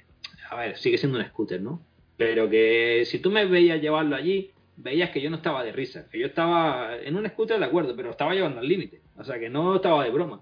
Y nos dejaron y nos dijeron que sí, que clasificábamos. Problema fue que de la carrera este hombre se lió, él no sabía de batería, se lió al conectarla y no fue capaz. Estábamos ahí en parrilla, yo con el mono puesto, el casco, porque es que habría salido a dar la vuelta y no sé si la habría terminado. Dice que sí, llevaba un montón de batería, a lo mejor sí, mm. pero no, no llegó a arrancarla.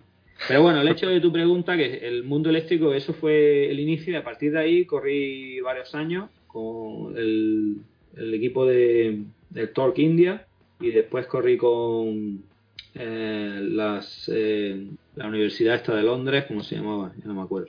Y, y luego el último año con la Universidad de Nottingham. A mí me gusta mucho la moto eléctrica porque es una nueva sensación. La sensación es la siguiente que tu cerebro deja de estar pendiente de, o deja de estar no pendiente, deja de tener el ruido, pero no el ruido por el sí del motor, sino por lo que consume de tu cabeza en cuanto a sensaciones. Es decir, atrapa tanto el tema del ruido, del cambio de marcha, de las revoluciones, o mm, dicho de otra manera, necesita tanto de tu atención que no le prestas tanta atención, no se permite el cerebro, no tiene tanta capacidad para centrarse única y exclusivamente en la velocidad.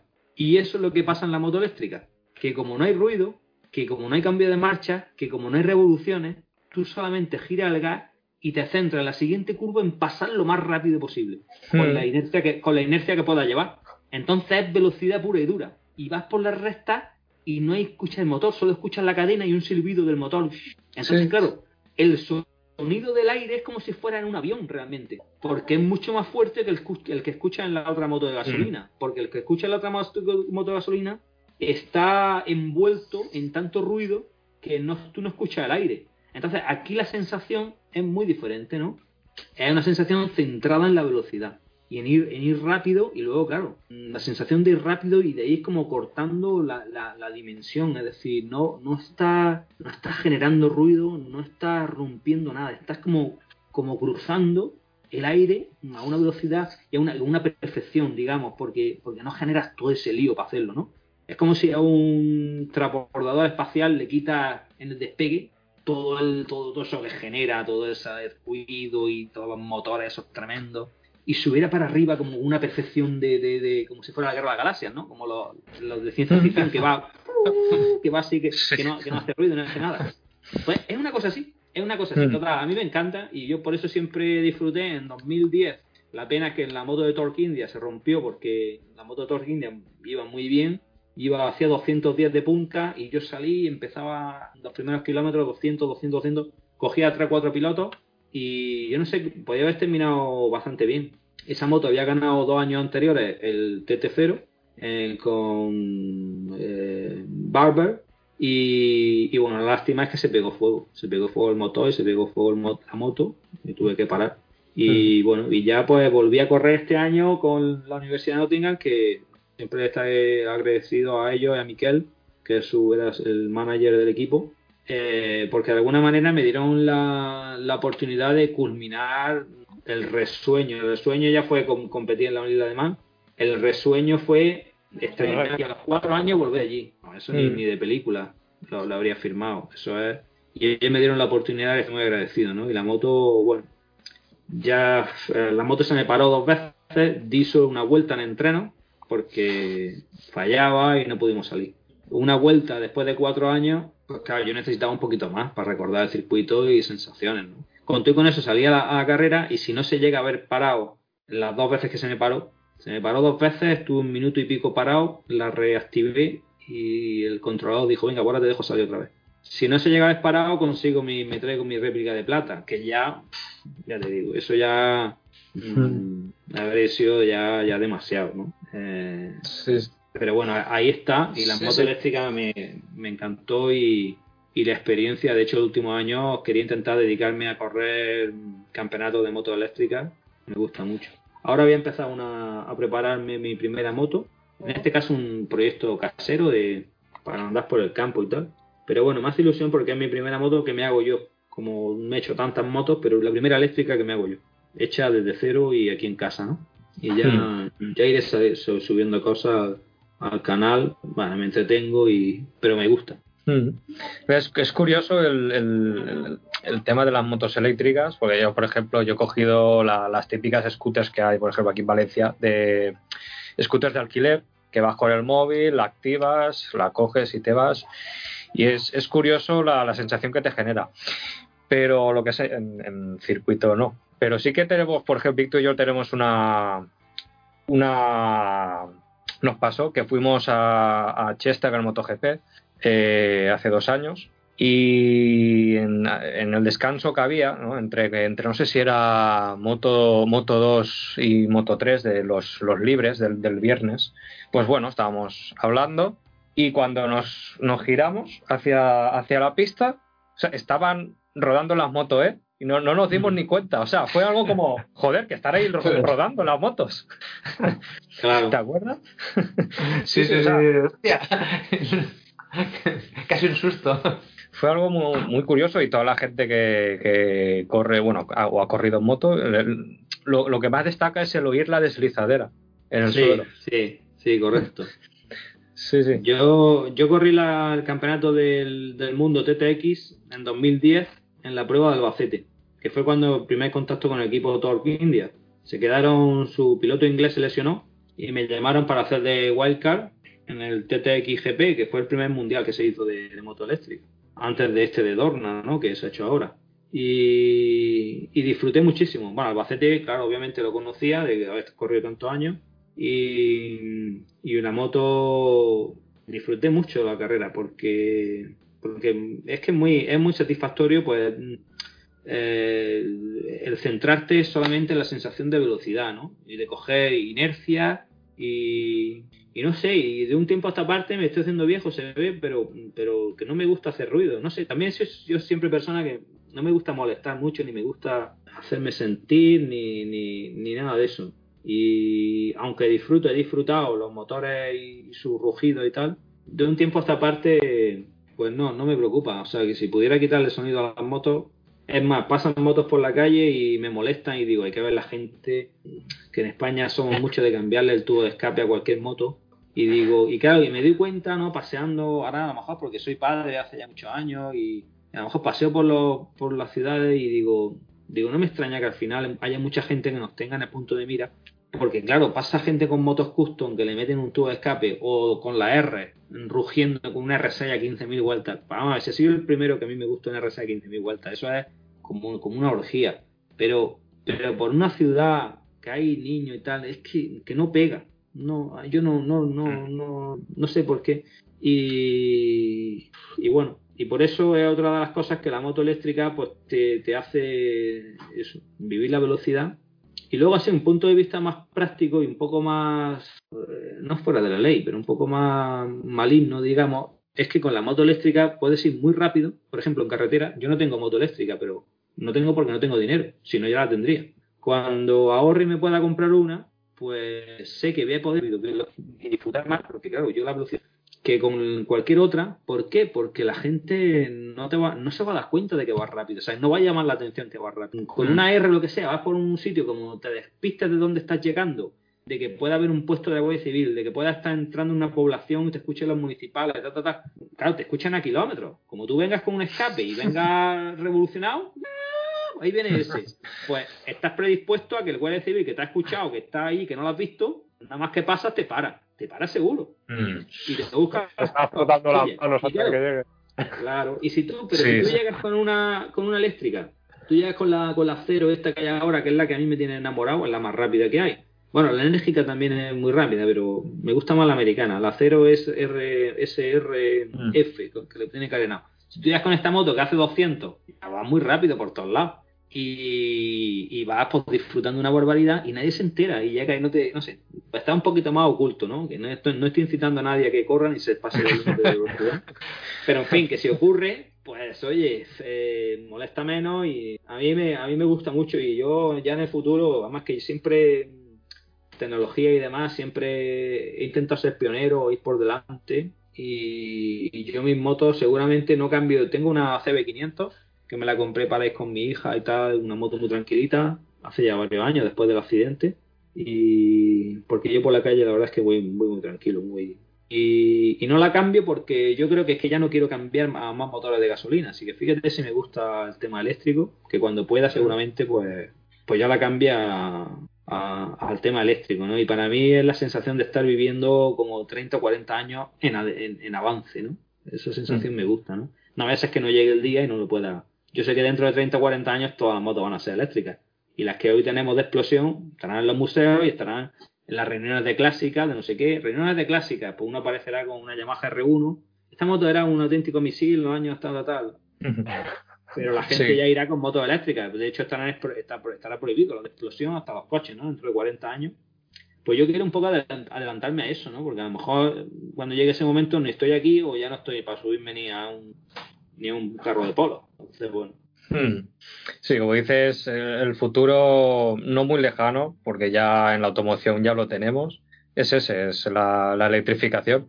Y, y los, como me dijeron el otro día, los clásicos puristas tendremos las motos de explosión puesta o, en el garaje para, para, verlas y arrancarla de vez en cuando o, ni eso, o ni eso. No, yo creo que, a ver, yo siempre tendré mi moto de gasolina porque ya estuvo, han sido mi vida, me recordarán mi vida y, y la gasolina pues es, mi droga. Y me encanta, o sea que las tendré ahí, la, de, la usaré, pero eso no quiere decir que, que, me enganche a lo nuevo y a mm. lo diferente y al futuro. Y el futuro, claro, el futuro pasa por, por ahí, sin lugar a dudas. Tarde más o menos, bueno, queda, pues queda la, Euro 5, la Euro 6, cuando llegue la Euro 6 y ya no sé qué más se van a inventar, pues ya las motos estarán tan ahogadas que será difícil ya, a no ser que monten motores ya de 1500 centímetros cúbicos para aquí.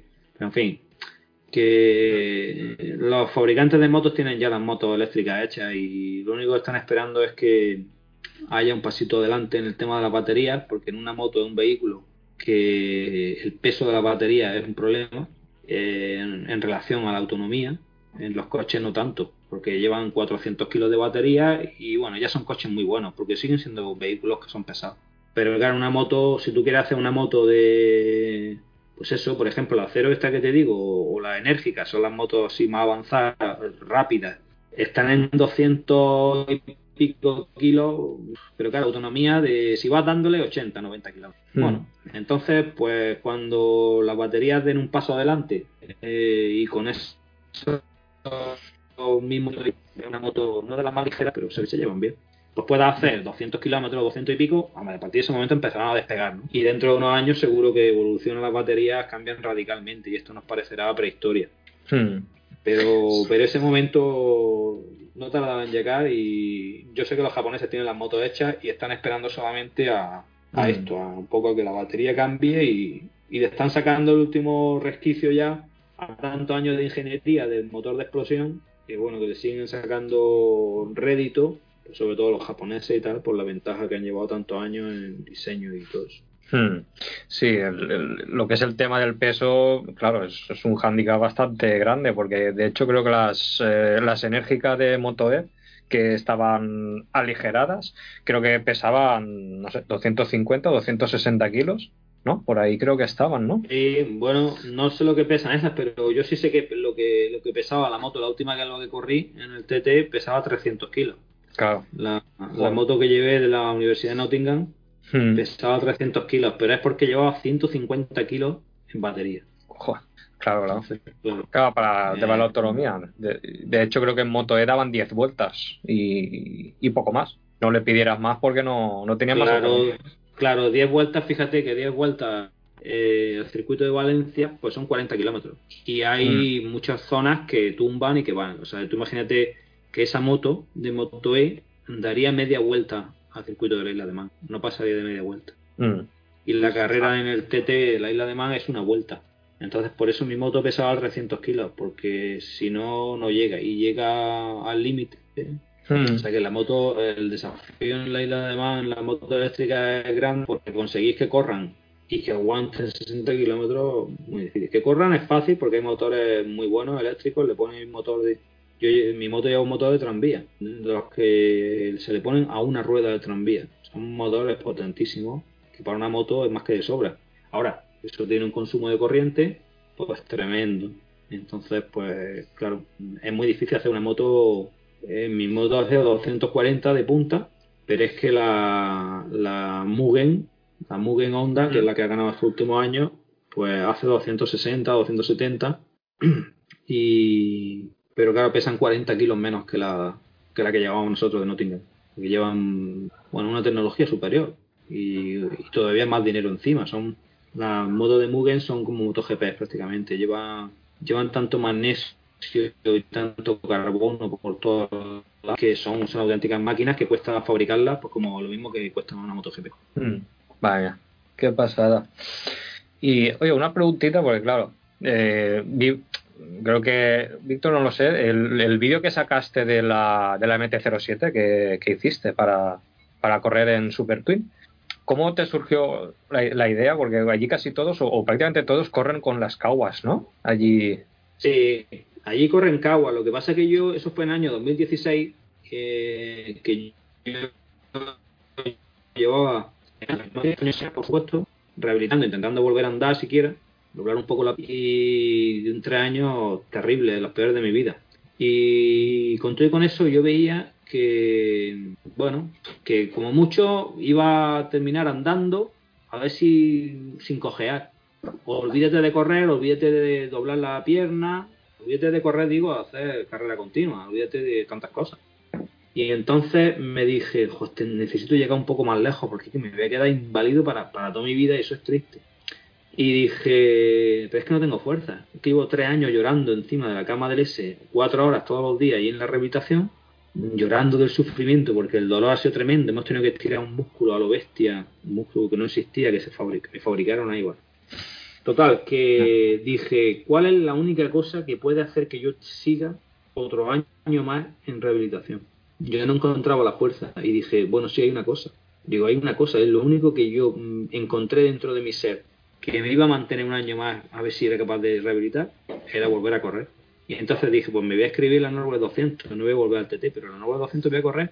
Y eso me va, me va a tener los seis meses que quedan con algo, con, un, con una, un objetivo ahí que me va a hacer moverme como yo sé que, solamente las carreras me pueden hacer mover. Y, y entonces, bueno, pues... Y dije, bueno, ¿y con qué moto voy? No tengo moto digo, bueno, voy a correr en Super Twin porque yo lo único que quiero es ir a, correr, lo único que quiero es motivarme, me da igual lo que sea, aunque estar allí, aunque no ande lo que sea, me daba igual, ¿no? En ese momento no era, no iba a hacer resultados. Pero dije, bueno, y en vez de coger una Kawasaki, que ya había preparado dos, que llevo a todo el mundo Kawasaki, que es aburrido, digo, coño, voy a hacer algo más divertido, ya que tengo que prepararla yo desde cero, voy a intentar coger una moto que algo nuevo, algo diferente. Siempre me gusta diferenciarme, ¿no? Y dije, oye, esta moto, entonces me enteré que la Yamaha MT-07 yo la tenía descartada como todo el mundo, porque daba 689 centímetros cúbicos y son 650 el reglamento. Pero luego entonces estoy viendo internet y dice Yamaha lanza en Australia la MT-07 LA, Learner Approval, para, para llevar los carnets de, o sea, de, que está aprendiendo. El A2, ¿no? Se llama aquí, el A1 creo que. Mm. Total, eh, no, el A2, 47 caballos. Total, que Yamaha saca esta moto y hace una cosa que hasta ahora ningún fabricante había hecho para hacer una moto un poco menos potente, una versión menos potente, porque todo lo que hacen es que modifican la centralita o el cable de gas, no sé qué, y ya, o le ponen un filtro más que corre menos, y ya corre menos la moto, es muy fácil. Pero no sé por qué Yamaha en, Australia cambió pistones y cilindros. Una operación, bueno, pues que industrialmente tiene un coste grandecillo, ¿no? Y la llevaron a 655. Y digo, madre mía, por 5 centímetros cúbicos no entra en la categoría. Pero dije yo, 5 centímetros cúbicos, digo, voy a intentar preparar una moto de estas, que no la preparó nadie. Y, oye, yo siempre soy piloto de Yamaha y tal, y así intento abrirle los ojos a los demás pilotos de la organización de que hay otras motos se puede competir aquí, no solo Kawasaki. Y esa fue la idea. Ahora ya, el, el lío en que me metí fue que contacté con un amigo mío de un desguace de Australia y me consiguió un motor que me costó un dineral, otro dineral traerlo, total para nada, porque al final, si hubiese corrido con el otro, la verdad es que nadie se, hubiera, se habría enterado, habría hecho lo mismo y todo. Pero bueno, ya me metí por, hacerlo, intentar hacerlo lo más legal, que de todas formas era ilegal, porque estaba a 5 centímetros cúbicos por, fuera del reglamento. Pero en fin, ese fue el motivo, hacer algo diferente, algo que me divirtiera mientras tenía que prepararla, puesto que me da igual todo, me da igual incluso que me desclasificaran al final y me dijeran, de hecho hablé con la Norway, le dije, oye, voy a llevar una moto, una MT-07, y dice, mira, trátela, corre, y si hay algún problema ya sabes que pues, tendremos que descalificar, pero, pero vale, pero está bien, oye, que traiga una moto y tal. Eh, cosa que luego en el TT, dos años después que la llevé allí, me pusieron 20.000 pegas. Sin embargo, la Norway 200 en Irlanda me aplaudieron el que llevara. Bueno, son diferentes personalidades. Pero ese fue el motivo de la MT, ¿no? Y hacer algo diferente y divertirme preparándola, ¿no? No solo coger y montar piezas de una Kawasaki que ya conocía y tirar para adelante. Qué bueno que la, preparación también fue, o sea, algo, algo un poco complicado, ¿no? Porque adaptaste lo que son horquillas, eh, bueno, prácticamente todo lo adaptaste, adaptaste a un montón de cosas. Sí, piensa una cosa, que esa moto, primero, no tiene un enfoque de circuito para nada, una moto, pues ese estilo que hizo Yamaha entre Roadster y, y Naked, una cosa rara, ¿no? Y, y, luego que nadie la había preparado, que no había piezas. En Estados Unidos había una gente con la que contacté, me dijeron cuatro cositas, pero, pero, pero nada, todo tuve que inventar yo y adaptar, hacer una moto de carrera de una moto que no tenía nada que ver. Fue un desafío grande, lo hice en dos etapas, la primera etapa cuando fui en 2016 y la segunda etapa más profunda cuando, cuando volví en 2017, porque oye, me gustó tanto la idea que dije, mira, en 2017 voy a volver. Y ya que empecé a preparar esta moto, voy a terminar de prepararla bien, porque yo le veía potencial, digo, esta moto puede dar algún susto.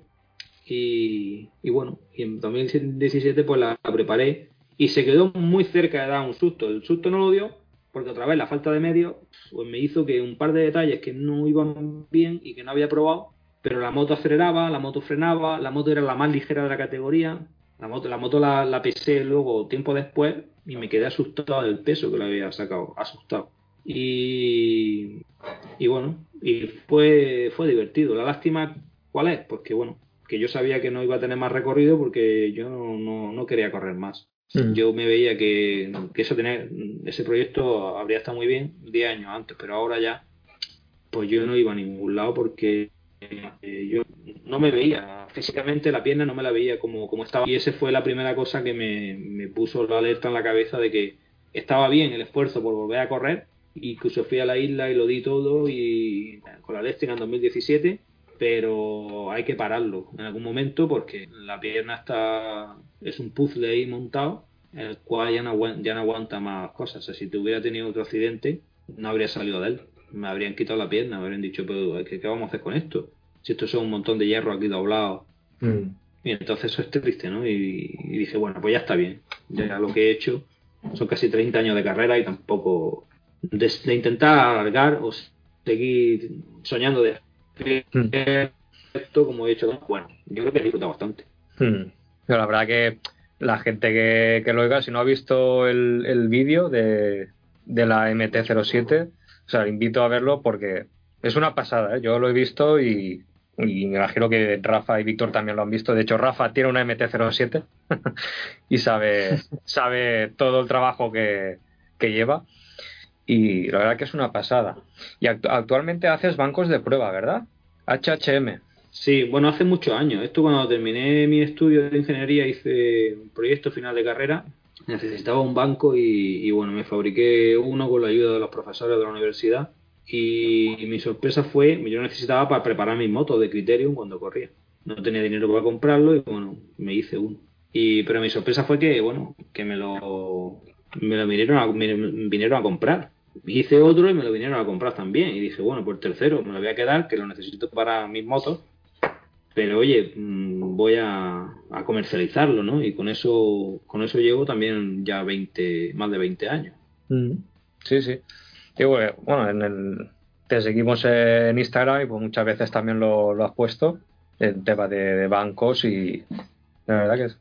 Sí, bueno, y anteriormente he estado también curiosando un poco tu web, donde los tienes, que tienes bancos, de hecho, para, para incluso coches de radiocontrol también. Hice, hice uno una vez, sí, porque me pidieron uno y hice ya el proyecto, porque lo difícil aquí un poco es diseñarlo, dibujarlo, calcularlo. Y ya una vez que lo hice, pues bueno, pues lo tiene hecho, lo puedes replicar, ¿no? Y, pero la verdad es que vendí dos en aquellos que bueno, era una particular que lo quería pero sí, luego he hecho de minimotos también, una época que hice de minimotos, de quad he hecho también, y, y ahora me centro un poco más en la moto, que es pues lo que más siempre he tocado. Y tengo tres modelos pues de diferentes gamas, ¿no? Desde motos pequeñas hasta el A2, que es un banco que sacó hace poco, que es moto hasta 70 caballos. Y, y, luego dos bancos grandes, pues uno de tope de gama y otro mediano, digamos. Y bueno, y, y la verdad es que siempre ha sido una, una máquina que, me gusta la maquinaria y, es una de las máquinas que más me apasionan porque ser capaz de medir la potencia de la moto sin tener que salir a probarla ni nada, pues es básico para prepararla y para, para sacarle rendimiento. Sí, sí, sobre todo en tema de competición, si no tienes esa potencia, poco, poco le puedes sacar a la moto. Es fundamental, es fundamental. Muy bien. Yo quería preguntarte, Antonio, eh, fijándose solo en, el tema pasional de, la moto, fuera del el tema de la logística y la competición y todo eso, en, el TT, ¿cuál es la zona que a ti más te gusta? Pues el TT no te, no te sabría decir, la verdad es que todas tienen su... Me gusta el circuito entero. Sí que hay una zona que no me gusta, que es la que va desde Ginger Hall a Ramsey, porque está tan mal, tan bacheada, que la verdad es que no se disfruta. Es hacer motocross sobre, sobre una superbike y llega un punto en el cual para mí no es muy de piloto, sino de, de, físico. Si tienes unos brazos enormes y una, una, espalda enorme, eres capaz de aguantar el manillar por allí sin cortarle gas, 260, 260, los baches, y es la parte que menos me gusta. El resto, el resto lo disfruto porque es alucinante en todas las secciones y ya te digo, es para que le guste los parques de atracciones, pues eso, es una montaña rusa de la luna a la Tierra, es una cosa así. Es, fascinante. ¿Y cuánto, cuánto podríamos decir, cuánto tiempo pasáis la gente que competís allí? Porque claro, se hace la semana de entrenos y la de carreras. Pero claro, vosotros tendréis que ir antes para montar lo que tenéis que montar y tal. ¿Cuánto tiempo realmente pasáis allí? Pues yo llego a pasar casi un mes, un mes allí. Porque son una semana de entreno, otra de carrera otra que llegas antes, entre vuelos, montar ahí un poco la tienda y tal, y luego cuando termina, pues hay veces que no te vas el mismo día, te vas dos o tres días después porque tienes que precisamente desmontar. Y, era un mes, ¿no? Más luego los años que he hecho la Norway 200, que me tenía que ir otros 15 días a Irlanda, 15 días contiguos a ese mes, pues sí, pues era un mes y medio, dos meses que te pasa que te pasas eh, fuera y bueno, pues y te dedicas en cuerpo y alma a eso y, bueno, es bonito, es, parte de la aventura, ¿no? De, tantos días eh, metido en ese ambiente que, bueno, que la isla de Man es muy especial, ¿no? Porque todo ese mes, por donde vayas, rincón que vayas de allí, ves, pues respiras moto, ¿no? Y respiras la competición, ¿no? eso es, muy curioso, no, no sucede en otro sitio que yo haya visto en el mundo. Eh, la isla entera, cualquier rincón que vaya, están preparando una moto, están haciendo suspensiones, están haciendo no sé qué, pruebas.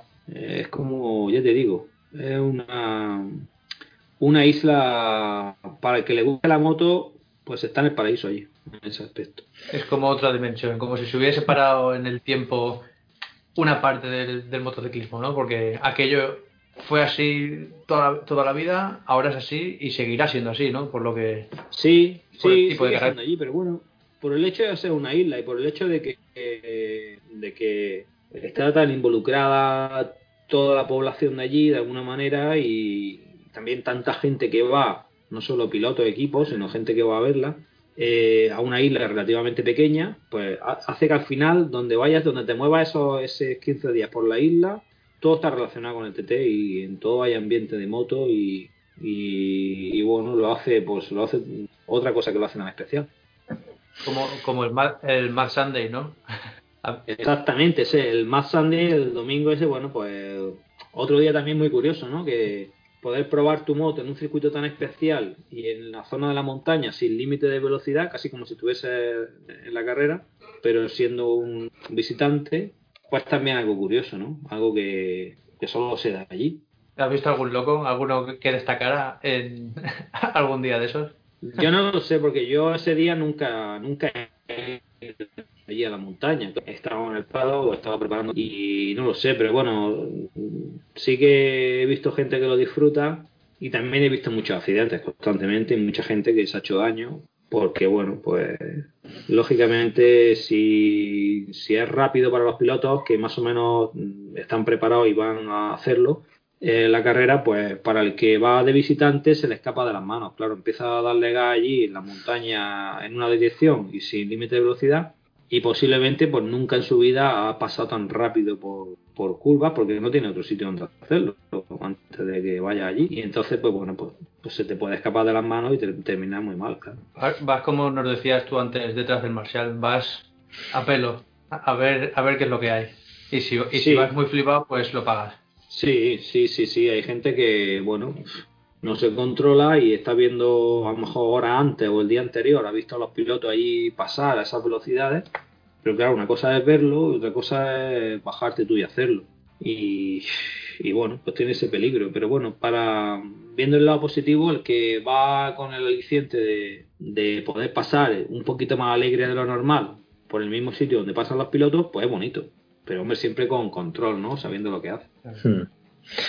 Sí, mucha gente mucha gente que hace circuito luego también va por la calle no tiene nada que ver la calle con el circuito aparte que vas con la calle y no es un circuito la calle hablando de salidas de fines de semana porque bueno ya nosotros que sí que salimos a pasear pues te encuentras de todos los panoramas entonces claro es que a, veces es que es lo que hemos dicho alguna vez en, el podcast a todos nos gusta la moto y darle y las sensaciones y tal pero muchas veces lo que, lo que no recordamos es un poco como el anuncio este de Duhan, la carretera no es un circuito. Eh, solo hace falta que se cruce en tu trayectoria el banco la cabina de teléfono lo que sea para, para tener el lío y muchas veces la adrenalina nos, nos abstrae del peligro y la realidad.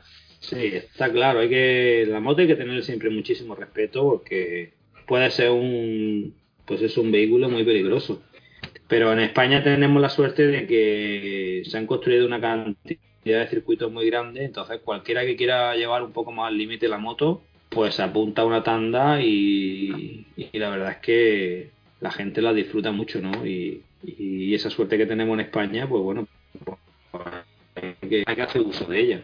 Hmm. La, la, verdad es que es una suerte porque aunque sea en privado, tener esa sensación de poder ir a un circuito y, y hacer como tú decías, Antonio, eres tú el que te pones el calentador, te pones las tapas, eh, las que se van a romper por si te caes, te pones las presiones, te cambias el aceite y no sé, no compites, pero te puedes hacer una pequeña una manera, sí, sí, exactamente. Es una manera de vivirlo un poquito, aunque sea eh, de esa manera, un poco pretendiendo ser, ¿no? Pero pero claro, claro que bonito. De hecho, por eso han tenido tanto éxito los últimos años, las tandas y la gente lo disfruta porque, claro, el paso a competir es un paso que, bueno, mucha gente compite, pero hay muchísima más gente que nunca da ese paso porque, hombre, es complicado y es arriesgado y es normal, ¿no? Entonces, mm. bueno, pues las tandas favorecen eso, que, que la gente pueda disfrutar de sensaciones que a lo mejor no se quieren permitir o no se pueden permitir en la realidad. Y, encima con, la suerte de tener los circuitos también podemos tener la suerte de hacer un cursillo contigo, por ejemplo. Bueno, eso tenemos esa, suerte en su momento. Bueno, no sé si era suerte o no, eso ya cada uno que haya estado lo podría decir, pero eh, pero sí que es verdad que, que además hay, monitores muy buenos que, que bueno que te pueden frenaba como si como si llevara como si llevara el coche, ¿no? Frenaba en lo último, absolutamente en los ultimísimos metros, ¿no? Sí, sí. Y bueno, pues esto es normal, tener el vicio ese de, de bueno, de, del coche y esto es lo lógico porque es lo que se dedica todos los días, en toda su vida. Esto es mm. eso es la, forma de que él tiene automatizada de llevar cualquier vehículo. Pero fue muy bien eh, y bueno, pues la verdad es que fue, fue fue divertido porque las cosas que yo le decía, él las entendía muy rápido por el hecho de, de, pues, ser piloto, ¿no? Y entonces, bueno, la verdad es que eso facilitó mucho, ¿no? Ahora, claro, luego el ponerla en la práctica pues, pues requiere tiempo, como todo, a pesar de que sea un alumno aventajado como él. Hmm. claro. Eh, chicos, Rafa, que te los habías caído y sí, has vuelto a la vida. hay, un problema, ¿vale? Eh, bueno, en mi casa hace mucho aire y sé que se ha cortado el internet, entonces eh, creo que se ha cortado de quién estabais hablando. Eso no se ha grabado. Estábamos hablando de Hamilton, del cursillo de, que le di. Sí. Vale, sí, es verdad. eh, pues eso, se ha cortado el internet, entonces este trozo no sé ni cómo va a quedar ni nada. Pido disculpas. No pasa nada. Haremos, haremos un copia y pega en la edición y, y acción. se va a ir a un corte. Y otra cosita, eh, me sale, vamos, eh, peor que mal, peor que mal. Antonio, pero andamos limitados de tiempo, de dos horas. No, no, pues si ya llevamos, ya llevamos un buen rato. Si de hecho mi hija está mirando para ver si salgo a, a, comer algo, ¿no? Que se ve que está preparando algo. Exacto. Pero nada, yo encantado, o sea que lo he disfrutado y. No, nosotros también encantadísimos de, encantado de poder hablar contigo, que nos hayas dado esta oportunidad de hablar contigo a nosotros, porque, bueno, como ves, es algo mm, como una charla entre amigos. Sí, hombre. Nada profesional.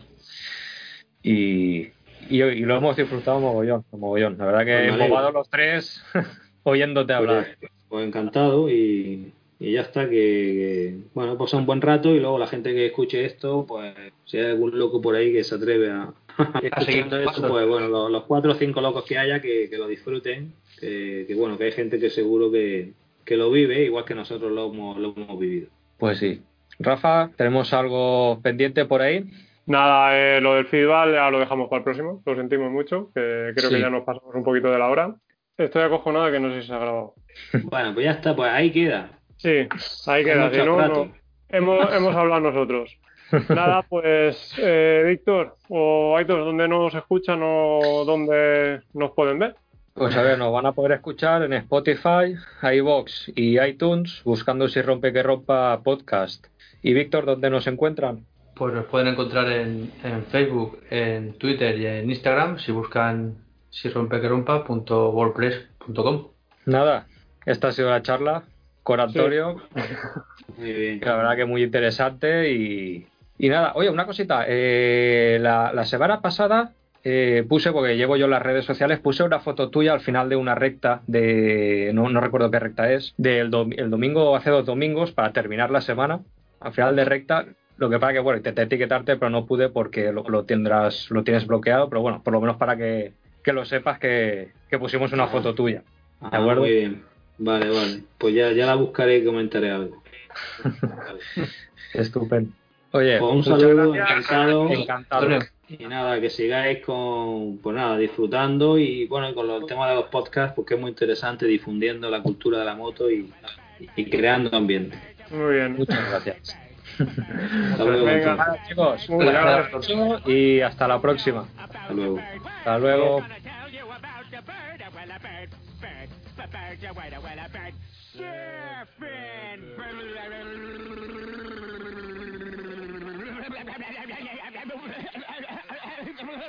Papa pa uma mau mau, papa uma mau mau, papa uma mau mau, papa uma mau mau, papa uma mau mau, papa uma mau mau, uma mau mau, papa uma mau mau, papa uma mau mau, papa uma mau mau.